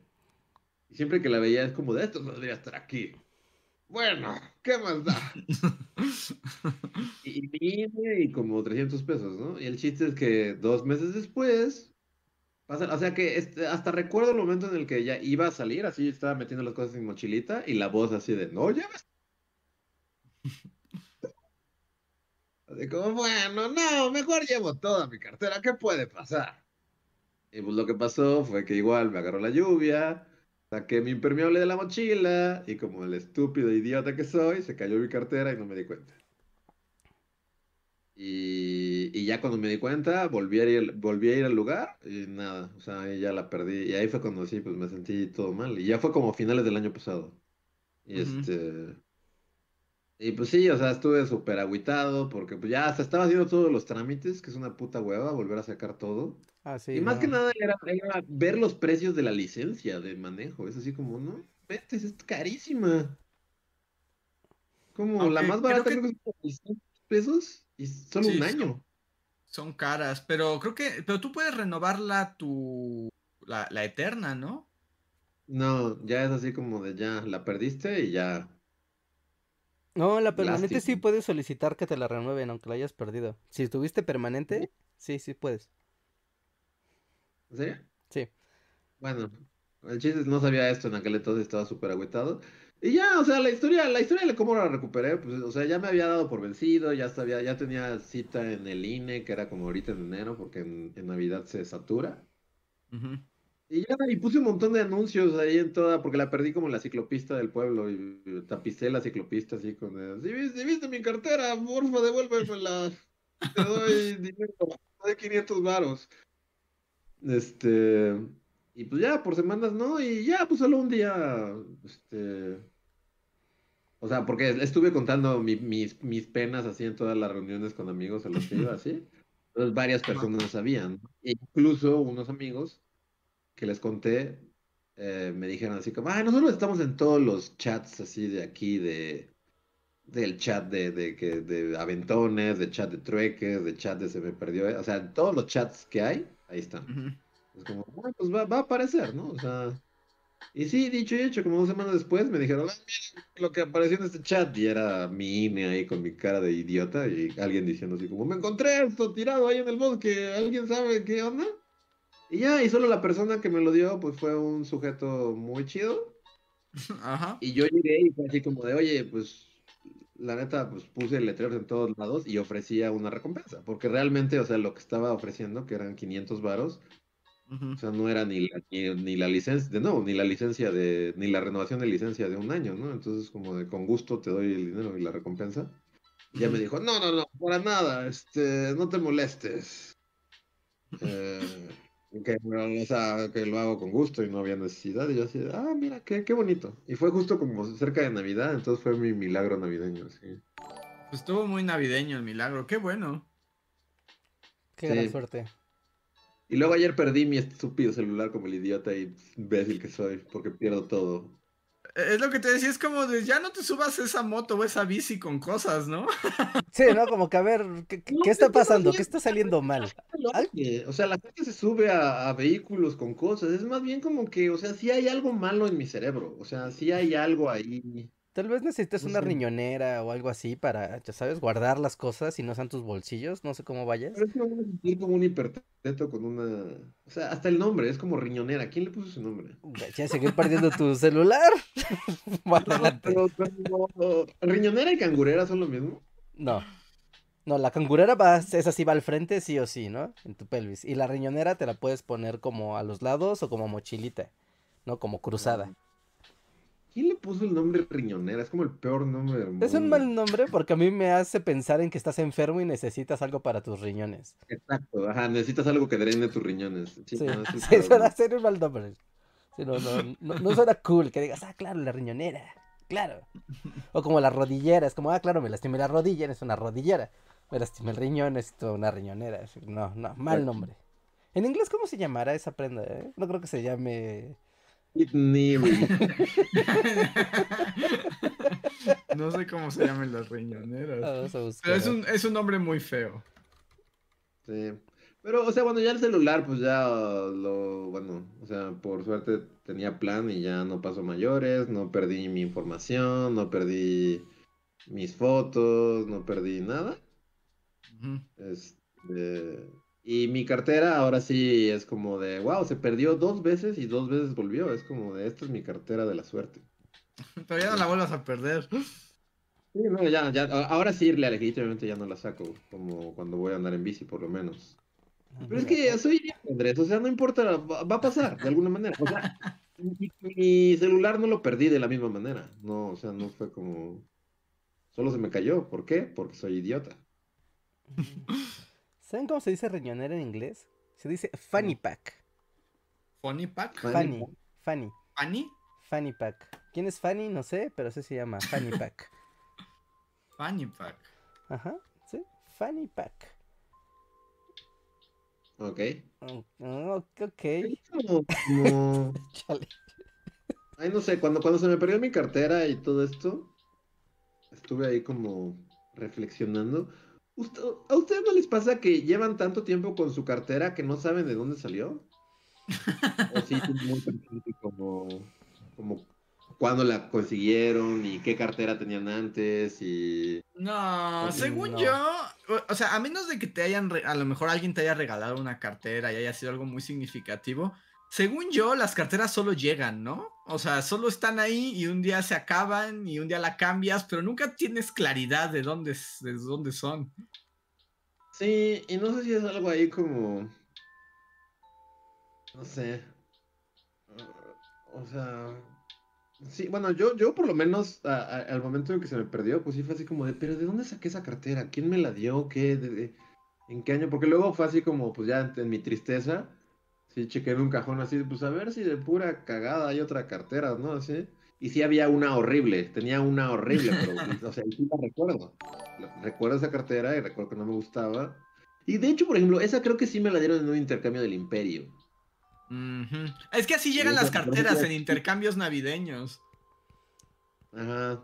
Pero no sabía, no recordaba para nada en absoluto de dónde salió mi cartera, que ahora es mi cartera mágica de la suerte. Ajá.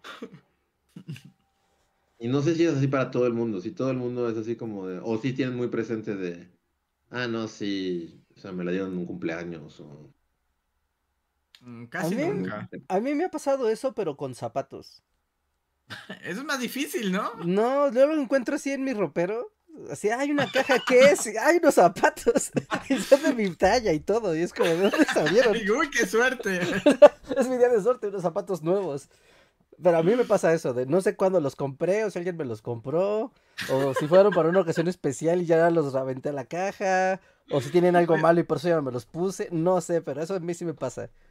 O- oye, ¿y qué tal si más bien en tu closet viven unos duendecillos zapateros y tú ni idea? Ah, pues qué bien, ¿no? Ellos tienen hogar, yo tengo zapatos, todos ganan. Dile que, me hagan unos- ¿Cómo Luis? que diles a los duendecillos que me hagan unos zapatos a mí. O sea, güey, Sí. yo no me acordaba que tenía unos tenis nuevos. Así, una, una caja de Nike estaba ahí en un rincón y yo así de, ah, unos tenis Nike. ¡Qué bien! ¡Qué padre! No Pero tú los idea. compra- Pero tú los compraste, ¿no? Sí, seguro los compré hace años. O sea, seguro, seguro. Está viendo el modelo, es como, claro, esto lo compré yo. ¿Cuándo y cuánto tiempo llevan aquí? Indeterminado. Wow. O sea, ¿a ti no te pasa con nada, Andrés? ¿O con ropa que digas, "Ah, esta chamarra no sé dónde salió? Sé que la tengo desde hace tiempo, pero no sabría recordar cuándo la compré o si me la regalaron en Navidad o X. Mm, Casi, de la ropa casi siempre, re- o sea, tengo una, obviamente no podría decirte qué día y qué mes la compré, pero sí recuerdo así como, claro, fui a comprarla a este lugar, o, o sea, eh, O algo, algo. Así, algo que así, tú... con las carteras me pasa más bien que luego, no con todas, ¿no? Porque algunas sí las recuerdo, pero justo las carteras, yo me lleno de carteras justo como en regalos navideños, ¿no? Porque además ya sabes que es como, eh, hombre, regalo igual, cartera o cinturón. Y, y- y terminas con carteras en un cajón y luego ahí, esa sí no tengo idea en qué momento las recibí, ¿no? Sí. Sí, es extraño. Es extraño el mundo de las carteras. Como Pero solo llegan a tu vida y no te acuerdas. Sí, no te acuerdas. Y ya nada más, y, y bueno, tal vez esto es una mala costumbre, pero ya nada más las tiras cuando ya, ya, ya llegaron a su, a su punto máximo. Pues sí, sí, sí. Yo la verdad es que sí, ya le agarré aprecio a esta cartera. Es así como de... O sea, volvió a mí dos veces. ¿Qué cosas vuelven a ti dos veces? No, No, es poco no. probable.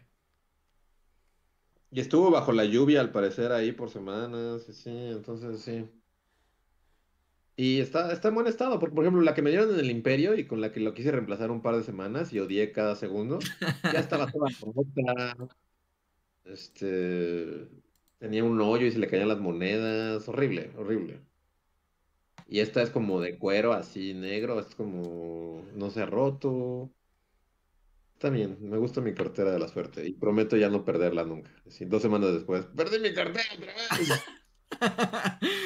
No, no, estaba- o sea, en serio, o sea, sí me preocupa. Ayer que pasó lo del celular, ya fue así como de, o sea, sí me preocupa, sí es, sí es un problema. O sea, imagínate. No, pues así sí, así sí. es ahorita, ¿qué, qué voy a hacer cuando sea un anciano? Voy a, no, o sea, no, no, no voy a poder sobrevivir.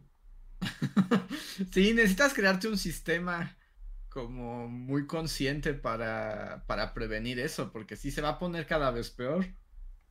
Sí, no, es, es un, es un gran, gran problema. Tal vez sí tenga que usar una riñonera.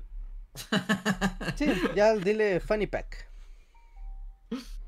Y ya no te sientas Sí. mal. Es como, ah, tengo mi funny pack. Sí.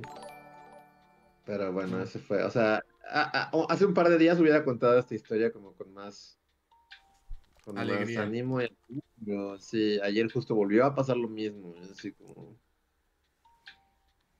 sea, o sea, no, sí, sí tengo un gran, gran problema.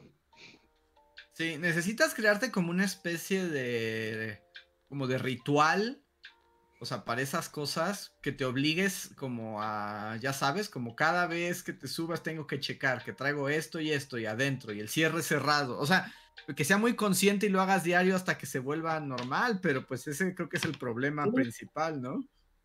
Sí, pero por ejemplo, ayer, o sea, este, este tic, hasta es como un tic nervioso que tengo como de, de checar, así como de checar mi bolsa y checar que ahí está el celular, ¿no? O sea, Claro, como en tal bolsillo va tal cosa siempre, entonces ya O sabes sea, siempre reaccionar. ayer que se perdió, ayer que se perdió, sí recuerdo que a lo largo del día, o sea, varios momentos en los que hice el movimiento de checar celular. Y aquí fue solo un descuido, o sea, fue como de, pues sí, o sea, se cayó y, y, y de nuevo, o sea, en cuanto hice el movimiento de checar celular, a, a la última vez que lo usé no había pasado tanto tiempo, o sea, había pasado como tres minutos. Y pues ya, o sea, fui sobre mis pasos y fue así como, de, no, pues ya no. Ya Bueno, sí, bien. también a veces pues pasan cosas, ¿no? O sea, a todo el mundo le puede pasar. Sí, ¿no? Todo el mundo se le puede perder Pero a mí cualquier... me pasa mucho. Es como a mí me pasa una vez al mes. No, entonces por eso te digo que necesitas como rituales, necesitas como rituales para reducir eso a que ya te pase como cuando pues le pasa a, ver. cualquiera. Voy a hacerles un, un ejercicio, y, ya lo- y de hecho ya lo hemos hecho. eh. Es un ejercicio comprobado de la mente. No puedo recordar que comí ayer, Reinhardt. Pues ahí está el problema, Luis. Necesitas hacer ejercicios de concentración No para puedo que recordar que puedas comí estar hoy. focus. ¿Esa iba a ser tu pregunta? Sí, sí, va a ser esa mi pregunta. Ya lo vio venir, lo supo y lo vio venir. Así como de ahorita va a ser la pregunta de la comida. Siempre que inicia con esto es un ejercicio de la mente, es como te va a preguntar qué comiste sí. ayer. Reinhardt, el ejercicio de la mente es como ya me va a preguntar qué comí hace tres días y le voy a decir que no sé. Y entonces va a decir, tienes que hacer ejercicios mentales, Luis. Tú sí, Andrés, o sea, tú sí puedes contestar. No, yo debo decir que, que sí, pero la verdad es que yo he llegado a un, o sea, podría hacerlo porque justo esta semana que, que estuve allá, comí lo mismo todos los días, entonces para mí no cuenta. Bueno, a ver, a ver. comí- Eh, se- Funciona con cualquier cosa. A ver. ¿Recuerdan? Atentos. ¿Recuerdan qué ropa traían puesta el podcast anterior? Mm, Yo ni siquiera sé de qué hablamos del podcast. No recuerdo de qué hablamos el podcast. No, sí fue la papaya. Se bueno, terminó Este, con lo de la Ah, fue papaya. la papaya, ok, estamos hablando de la papaya. Yo sí recuerdo que traía. Traía un suéter negro y, y una como con capuchita verde y de cuadros rojos. Pues yo debí haber traído mi sudadera roja, porque pues es la que estaba usando antes de traer mi sudadera azul. es un buen sistema. Si lo piensas, Sí, es, un Es más por sistema. descarte que por memoria. Solo voy de sudadera roja a sudadera azul a sudadera verde y volvemos a empezar. Entonces tampoco hay como mucha complicación. Ok, yo traía una camisa blanca y una chamarra azul. Pero... Sí, sí, ejercicios, ejercicios mentales. Tal vez te ayuden a tener más atención. A mí me pasa ¿Puedes ya... recordar qué comiste hace tres días? Yo sabré que comí hace tres días, hoy es lunes. Eso quiere decir que estamos hablando de la comida del viernes. El viernes, ¿qué comí? El viernes... ¿Qué comí? Digo, para mí ya es fácil porque como soy la vida secreta de las palabras ahora, es así como diario, diario como lo mismo. Entonces ya no hay como misterio. Yo sí me acuerdo, pero porque comí algo que me hizo daño y estuve enfermo todo el día de ayer. Ese día no comí, ese día no comí y de hecho mi comida fue hacerme un tazón de palomitas gigantes en la noche, ese fue mi alimento Eso no es una comida, Rejar, eso no alimenta. Y un ta- tazón de palomitas, lamento decirte que no califica como una comida, Rejar. Cada como una comida, tiene minerales, tiene No, no, no, no tiene nada. fibra. No tiene nada. No Mascaste aire. Sí. No inventes unas palomitas, fue mi comida. Yo ayer, pasó. ayer comí, o sea, y sí iba a comer, pero por todo este desmadre de la cartera, este, pues ya no comí. Y sí, literal, tuve un día Reinhardt porque solo me comí unos churritos. Bueno, pero unas palomitas naturales, reales, no unas actúe de micro, güey. No es comida, no es Así como nuestros ancestros. Como la gente así de Tenochtitlán se hacía sus palomitas, así hice yo. Y me nutrí No, es- no te nutriste nada. con maíz, No, así. no triste, pero a nada, tu cuerpo fue así como de no inventes. Es como solo llenaste el estómago, pero no te nutriste Ah, nada. ¿Qué es mejor, unas palomitas o una maruchan? ¿Qué es más alimento? Da igual. Bueno, pon, o sea, pero, pero pon tú que sí, tal vez las palomitas, porque no traen a gente, no es como tanto cáncer en tu sistema, pero tampoco eso quiere decir que. O sea, compararlo con algo peor no hace que esté mejor. Porque si hubieran Exacto. dicho, comí una maruchan, hubieran dicho, ah, comiste mal. No hubieran negado el hecho de comer. Sí, y- ¿Eh? y, y ¿Eh? con palomitas también te puedo decir comiste mal. No, comí bien. No, No, Richard, no, Estaban hechos con aceite de oliva. es una buena alimentación. 200 gramos de maíz palomero con aceite de oliva. O sea, es un buen complemento. Es como de si comiste algo más con proteínas y minerales y vitaminas y así, y en la tarde te tomas tu platito de palomitas, está bien. Pero si fue tu única comida del día, sí estás. Sí, sí, sí, está- estás, estás muy mal. Mm. ¿Hay un Bueno. nutriólogo en la sala así que pueda regañar a la hija? Si un nutriólogo necesita ponerle un alto. Y ahorita que un nutriólogo me dé la razón. que Es un súper alimento. Las palomitas naturales, naturales, No, naturales. ahora, ahora son un súper alimentos. Ya, sí, ya no solamente son no, no mortales, son un super alimento. Es un super alimento. No, sin contar. No, no, sin catsup, así, palomitas. Palomitas como un ritual alimenticio, no como una botana, no para ver una película, no, no, es como voy a comer palomitas, así. Bueno, No, por ejemplo, no, si me hiciera un cuenco de arroz, o sea, ahorita antes del, del podcast, comí, o sea, literal lo que comí es que agarré 200 gramos de arroz, los puse en una olla y le eché una zanahoria picada. Eso fue mi comida de todo el día. Pero el arroz tiene otras propiedades, Rejas. Los chinos han vivido de arroz durante. Tu nación ha vivido de maíz todo su, su vida. Pero no de palomitas. No es porque me esté confundiendo Reinhardt, pero ya googleando, pues es más o menos parecido, o sea, es lo mismo, o sea, el arroz también son carbohidratos y las palomitas son carbohidratos y al parecer tienen vitaminas del grupo B y aparte tienen hierro, No, eso proteínas. lo pagó el anuncio de la palomita. Pues mira, sí. Jamás me cree nada de lo que les digo. Jamás me cree nada de lo que hago, Hasta que llega internet y les dice, mira, güey, si hiciera. Necesito. Necesito una, una tropa de nutriólogos que venga a decir, a ver, Yo necesito un nutriólogo. Vamos a hacer un una encuesta. Vamos a hacer una encuesta. Vamos a ver qué opinan. No, pero necesito nutriólogos, no encuestas. Sí, porque, como el peje, así de. Palomita, ¿Son buenas o no son buenas? El pueblo manda. El pueblo Javio va a elegir. bueno. Pero tenemos científicos que nos pueden. No, el pueblo va a votar. Palomita, buena. Ajá. O, palomita, mal. o malas. ¿Quién ya viste la ciencia cuando tienes al pueblo? Pues mira, como que uno Yo- pensaría que ver, el arroz es más saludable, pero también el arroz es puro carbohidrato.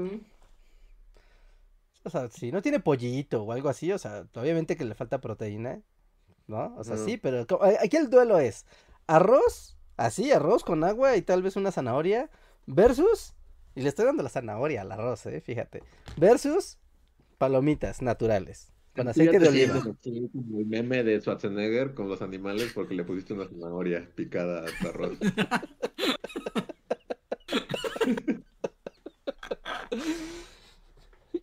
Yo solo Pues, digo que Pico mi zanahoria y la pongo en el arroz y también ya siento que soy así.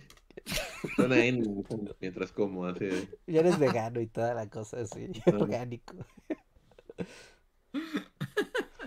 No, o sea, yo estoy de acuerdo con lo que decía Luis hace un rato. Es como, si comiste y eso lo complementas con tus palomitas naturales creadas por Moctezuma, está bien. Pero si es tu única comida del día, eso no cuenta como comer correctamente. Sí, está horrible.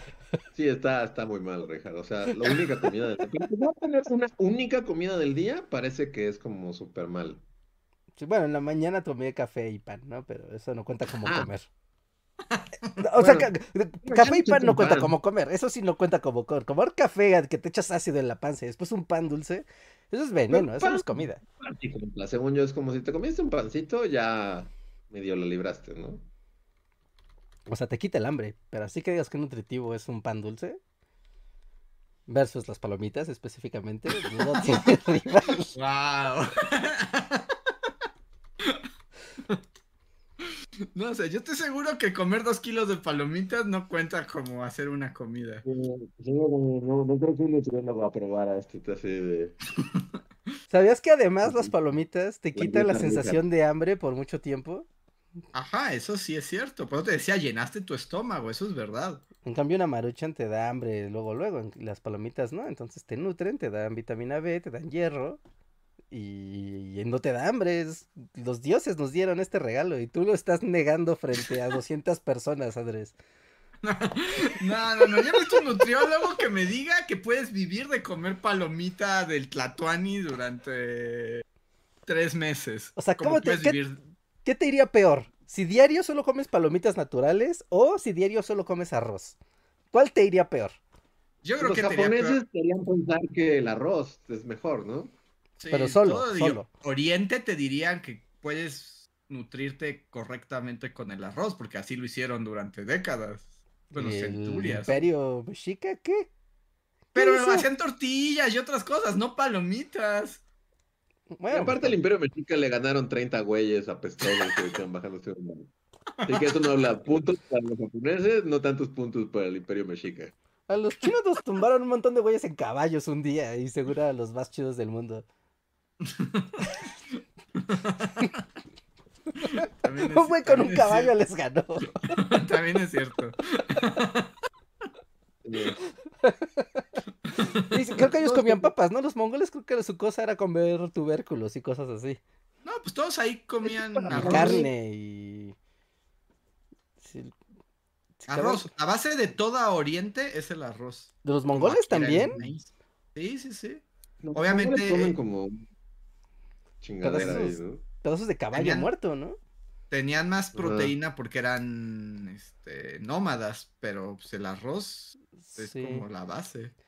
Sí, de hecho, así como tema para video que no le va a llamar la atención a nadie, pero que también está padre. Como justo lo de las cadenas de suministro, ¿no? Como la... ¿Qué comían los ejércitos? Ah, está, la- sí, las cadenas de suministro son muy interesantes. No, porque de hecho este, cuando se está expandiendo el imperio romano, justo lo que detiene que se siga expandiendo es que la cadena de suministro no se puede mantener, ¿no? Entonces pues ya es como, no, no, la, la comida no fluye y si la comida no fluye el ejército no va a avanzar más, ¿no? Y fue un factor clave y es como de no puedes vivir de cosas vinagradas, aunque seas un soldado romano. Sí, no, porque además la comida influye en la moral de las tropas, entonces también- ¿Sabían así como fun fact? Las, o sea, el comer huevo, así, huevo, huevo de gallina, sí es como parte de, o sea, como que se masificara, fue parte de la expansión romana porque los romanos traían gallinas para la cadena de suministros y de ahí se popularizó como esto de comer un huevo al día. Y que se expandieran las Eh. gallinas por todo el planeta fue eh, romano. Pues eso está bien, porque además si lo piensas, el huevo, o sea, justo si estás en la guerra, en el mundo antiguo, o sea, como que sí es muy práctico, ¿no?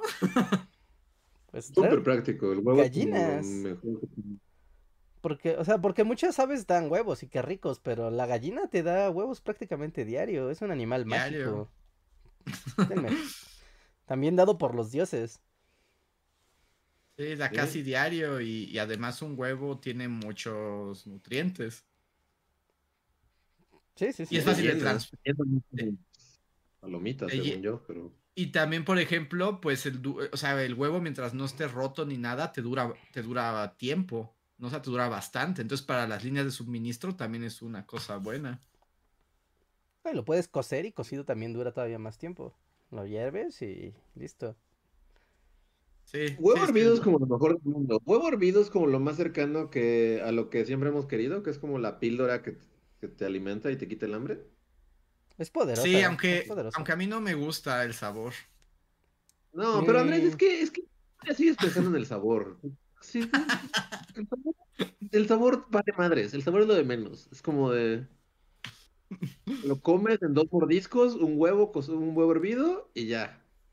Pues, yo ya ni sal les pongo, es así como. Cuando ya es así como de, bueno, tengo que desayunar, dos huevos hervidos y te los tomas como si fueran aspirinas, así.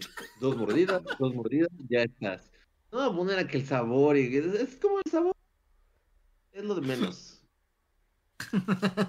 Una de las comidas callejeras que también, no, no sé qué tan popular sigue siendo, pero que en la calle encuentres huevos hervidos, también es como, es por algo, es porque son muy poderosos. Ya casi no hay, ¿o sí? Antes era como afuera de las escuelas, me acuerdo. Como que la gente que vendía semillas, ¿no? Pepitas y así, también solía traer huevos, ¿no? Huevos cocidos. Pero creo que ya es de eso, ya, ya está siendo de otros tiempos, como la gente que vendía chayotes servidos, ¿no? Que, o sea, como que ya es algo de un tiempo pasado. Sí, sí, sí, Este, ya, ya no es tan común, eso. Como la gente que vendía cecina, igual, como, sí, cecina. ¿No? Carne seca, y era como, sí, iba con los huevos. Es como muy común, huevo, carne seca y semillas. Sí. ¿Sí? Yo me acuerdo que ¿Pero huevos hervidos? Sí, sí, sí, huevos, o sea, pues, ya, obviamente ya estaban fríos, ¿no? En la mañana los habían hecho y hay un montón de huevitos así alineados en una canasta con carnes secas y, y pepitas o cacahuates. Yo recuerdo, por ejemplo, que en Veracruz, cuando yo era niño, en la playa te vendían arroz, arroz, así como rojo, y con huevos, o sea, Ajá. huevos cocidos.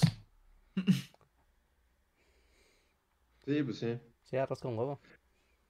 Yo solo vol- volviendo a la, a la pregunta que hiciste en la encuesta, o sea, siento que es como, o sea, porque nadie come arroz solo, ¿no? Más bien el arroz es una buena base para poner verduras, proteína y todo lo que quieras. Es como haces arroz y le pones pollito, le pones zanahoria, le pones, le pones cualquier cosa. Sí, sí, sí, claro. y las palomitas las comes solas. No es como que a las palomitas les voy a echar una zanahoria hervida o... o- Sí, no, no. no Entonces por eso yo que no. A Yo sí me como solo el arroz. Yo sí como el arroz solo. A mí me gusta el arroz solo. Quieren, vo- vo- voy a joderles la mente. Pero ¿sabes que sí le puedes poner a las palomitas que al arroz, no? Le puedes A poner ver. No, vas a decir una cochinada, Richard. Vas a Le puedes una poner cochinada. miel, le puedes poner miel. No, sí, No es una, que iba a no decir es una una cochinada ponerle miel. En el cine venden eh, palomitas con caramelo y es una cochinada comerlas con miel. ¿Me estás diciendo que es mejor ponerle caramelo de acá de azúcar que miel? El regalo de las abejas, el máximo alimento, así, el, el top de los superalimentos. No, Andrés, ¿las palomitas con miel suenan algo rico? Mm, Sí, Me suena mejor que las con catsup. Yo creo que podría comer palomitas con miel. Aunque pues sería. Pues es que además, si, si estoy pensando en la palomita virgen del Tatuani de Reinhardt. Y pues eso no sabe a nada realmente, ¿no? Entonces, pues lo, más bien le, le pones la miel y es como tener una oblea. Andrés, le pones chile. Ya, eres el menos No. mexicano del mundo. ¿Cómo no le pones nada si son de Tlatuani? Le pones chile. O sea, o sea, tus palomitas, tu comida nutricional máxima de una sola vez fueron palomitas con chile. Palomitas, o sea, si ¿le han echado Oh. chile en polvo a las palomitas? O sea, sí, polvo. pero ahora, o sea, sí. Pero, pero así te las comiste. No, no, o sea, no me las comí así ese día. ¿eh? Pero así, si dices que son del Tlatuani y dices que no sabrían a nada, es como, claro que sí saben algo, porque les pones chile seco. No, por eso, a eso me refiero. No saben a nada y por eso les pones otras cosas para que tengan sabor. Ah, claro, como el Entonces, arroz. entonces te estaba diciendo que, que palomitas con miel no me parece tan aberrante como con katsu. Ah, no, no, eso, o sea, yo entiendo, entiendo que eso no es para todos.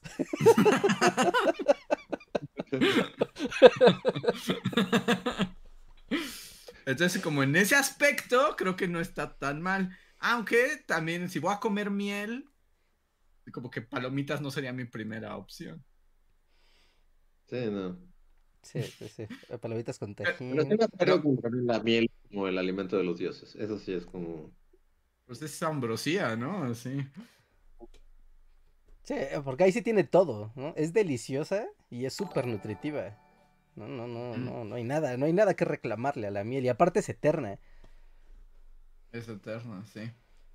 A ver, pero oigan, ya voy a parar la conversación porque ya son más de las 11 Sí, ok, ya te Y- cierro la encuesta también para ya no mencionar el y tema. tengo todavía unos superchats. El siguiente superchat es de John Racer, que es el momento para aprovechar el hueco y, hacer, y que hagan su canción de la línea 1 del Metrobús. Sí, que subí el short de la canción de Luis y ha sido un éxito.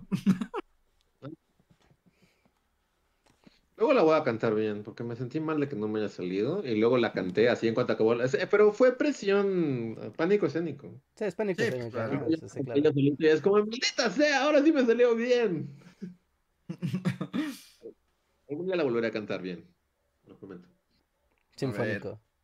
Fabiola Renata nos deja un muy generoso superchat y dice: Hola Bullies, ¿cuál es su opinión de Godzilla Minus One? Y Luis, muchas palabras a veces se resumen en abrazos. Solo por eso te mando uno muy fuerte. Los quiero mucho, Bullies. Muchas gracias. Gracias. Gracias. Y ya vi, Godzi- ya vi Gojira. Y la neta. ¿Y es- Sí, sí, no, Gojira. Sí, Jay, Jay, Gojira, Jay. Sí, Muy- sí, muy me. Es como Sí. lo más Andrés del mundo. Es, el, es un anime. Es un anime, Tiene todos los clichés anime, anime, pero bien ejecutados. Si quieren, Sí. en la siguiente, podemos hacer un spoiler. Ah, pues sí, pues sí, ya que todos lo vimos puede ser spoiler. ¿eh? Hacemos spoiler de Gojira. Gojira, porque hay mucho que decir. Pero Jay, yo, o sea, en mi, en mi opinión es Jay. Sí, sí, pues sí, Jay. Sí, sí, sí, sí, sí, sin duda, sin duda. Está, está muy bien llevada. Está muy bien, muy bien llevada la, la historia. Eh, Godzilla está bien padre. Sí, te da mucho miedo, dices nada más. Así que ya hablaremos, ya hablaremos del el siguiente podcast. Yo creo que sí va a ser un spoiler alert de Godzilla minus one. Muy bien. Hipocorístico nos dice, ¿podrían dar argumentos para no votar este año? Solo mira la boleta, ¿no? Bueno, pues solo mira, sí, no. No creo que sea necesario dar argumentos, es como... no, no te tienen que convencer, ¿no? Es para eso. No, solo mira la boleta y con eso se arregla todo. A ver, Sí. Ricardo Saúl nos deja el último super Ah, chat que una, dices. una cosa que me, me pasó ahorita hablando de eso. Ajá. Ahorita que estaba comiendo mi arroz antes de empezar el podcast, pues tenía así la tele puesta. Y vi una cosa aberrante porque esta semana se supone que ya inician como las precampañas, algo de las campañas, ya cambió, ¿no? Entonces ya puede haber comerciales y spots. Y estuvo bien feo porque ahorita todos los comerciales son de estas dos señoras, ¿no? Es como, ah, bueno, ahí van. Pero hubo uno que era esta Xochitl Galvez y así, su comercial, ¿no? Bla, bla, bla, blu, blu, blu, blu, blu, blu, blu, vota por mí. Y acababa de mensaje dirigido a afiliados al PRD. Acabó, y así como acabó, volvió a comenzar exactamente el mismo comercial. Y fue de qué, what, qué chingados, bli, bli, blu, blu, blu, blu, blu, blu, blu, soy Xochitl Galvez. Y al final, mensaje dirigido a los afiliados al PRI. Y es como, güey, háganse otro comercial, no jodan. Y entonces era muy feo porque cada parte ves comerciales repetidos. Y Repetidos. además, eh, pero ¿sabes qué es lo peor, Reinhardt? Que seguro en su presupuesto. Costó billones de billones. Y además lo registraron como que pagaron dos comerciales distintos. Sí, me, me, me, me jodió. Me jodió. Es como, güey, tienen todo el dinero del planeta como para repetir comerciales y solo cambiar la cortinilla del final. O sea, neta, ¿creen que la gente es estúpida? Así, así de estúpida. Ay, Reinhardt, pues claro que eso creen. Dios. No. Y después salió el de Shamebound. Y claramente que se vio increíble porque venías de ver el mismo comercial dos veces. Eh, eh, mi estrategia de genio. Como, claro que este comercial se va a ver. marketing, Yo dije, pongan primero los dos de Hochil que son iguales. Y así el de Claudia que va a ser mejor. Ay, Dios santo. Bueno, ya, ya. Eso me pasó mientras comía mi arroz insípido. Y ahora, el último super chat de la noche es de Ricardo Saúl que dice: Saludos, bullies. ¿Qué opinan de el jefe de gobierno de- la ciudad de que, del, que el jefe de gobierno de la Ciudad de México pidió que ahorremos agua? ¿Creen que lo logramos o será Ciudad de México más cochinota? Yo ni sabía esto. No, no lo lograrán. Y, o sea, ya es muy tarde para esto, pero la emergencia del agua es como real. Es así como, o sea, ya, ya ni siquiera es como de va a pasar en cinco años o en tres años. Es como de, siento que este va a ser el año.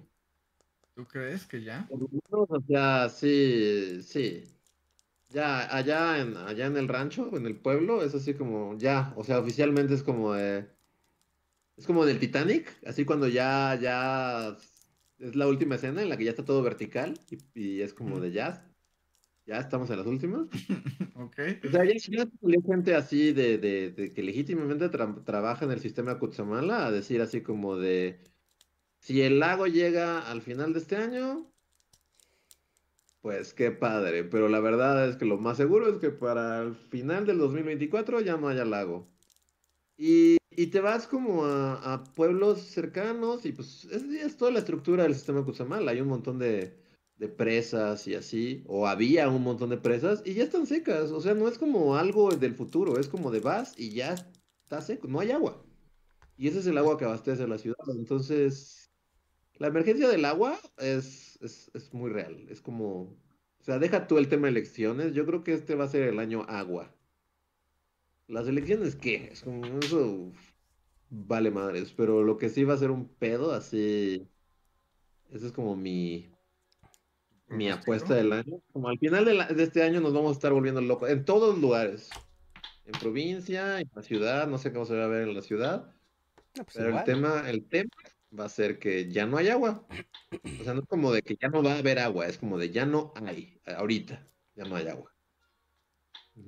Pero es muy tarde para esto. Sí, y ya me bajoné.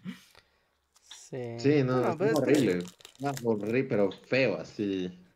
Si se meten a sus grupos de, ya saben, de colonia, delegación de aquí de Ciudad de México, Estado de México, Básicamente todas las de comunícate con tu autoridad, aquí te resolvemos. Y ya es de dos, ¿no? La gente diciendo hay un borracho en la esquina y que molesta a la gente. O no hay agua cuando mandan una pipa. O sea, porque no hay agua. No hay agua, no hay agua, ¿no? Y Dices, así como, como, como tarea. Es como pueden googlearlo inclu- incluso, o sea, busquen, este, por ejemplo, Michoacán, el lago Cuitzeo. Era un lago gigante. Vean cómo está ahora, ya no existe. Es algo del pasado. Busquen la laguna de Meztitlán en Hidalgo. Es como era una laguna gigantesca. Y ya no existe. O sea, no es como que esto vaya a pasar. Es como de, está pasando. Incluso y ya seguir. pasó, ¿no? Es como, güey, ya se acabó el lago. Y así como. Meztitlán.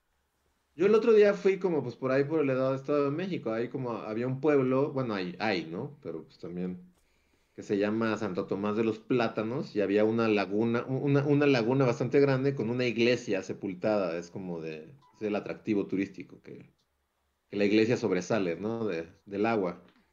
Y así de broma, pues fuimos así y dijimos, ah, que se me hace que ya está bien seco. Y llegamos efectivamente ya no existe ese lago. Es como de la laguna de donde salía la iglesia. Ya no existe. Es un terreno árido, así como Mad Max. Y la torre de la iglesia ahí está, en un medio de un polvadero, porque pues ya no hay agua. Entonces, sí, es muy triste, pero pues sí, el agua se va a acabar.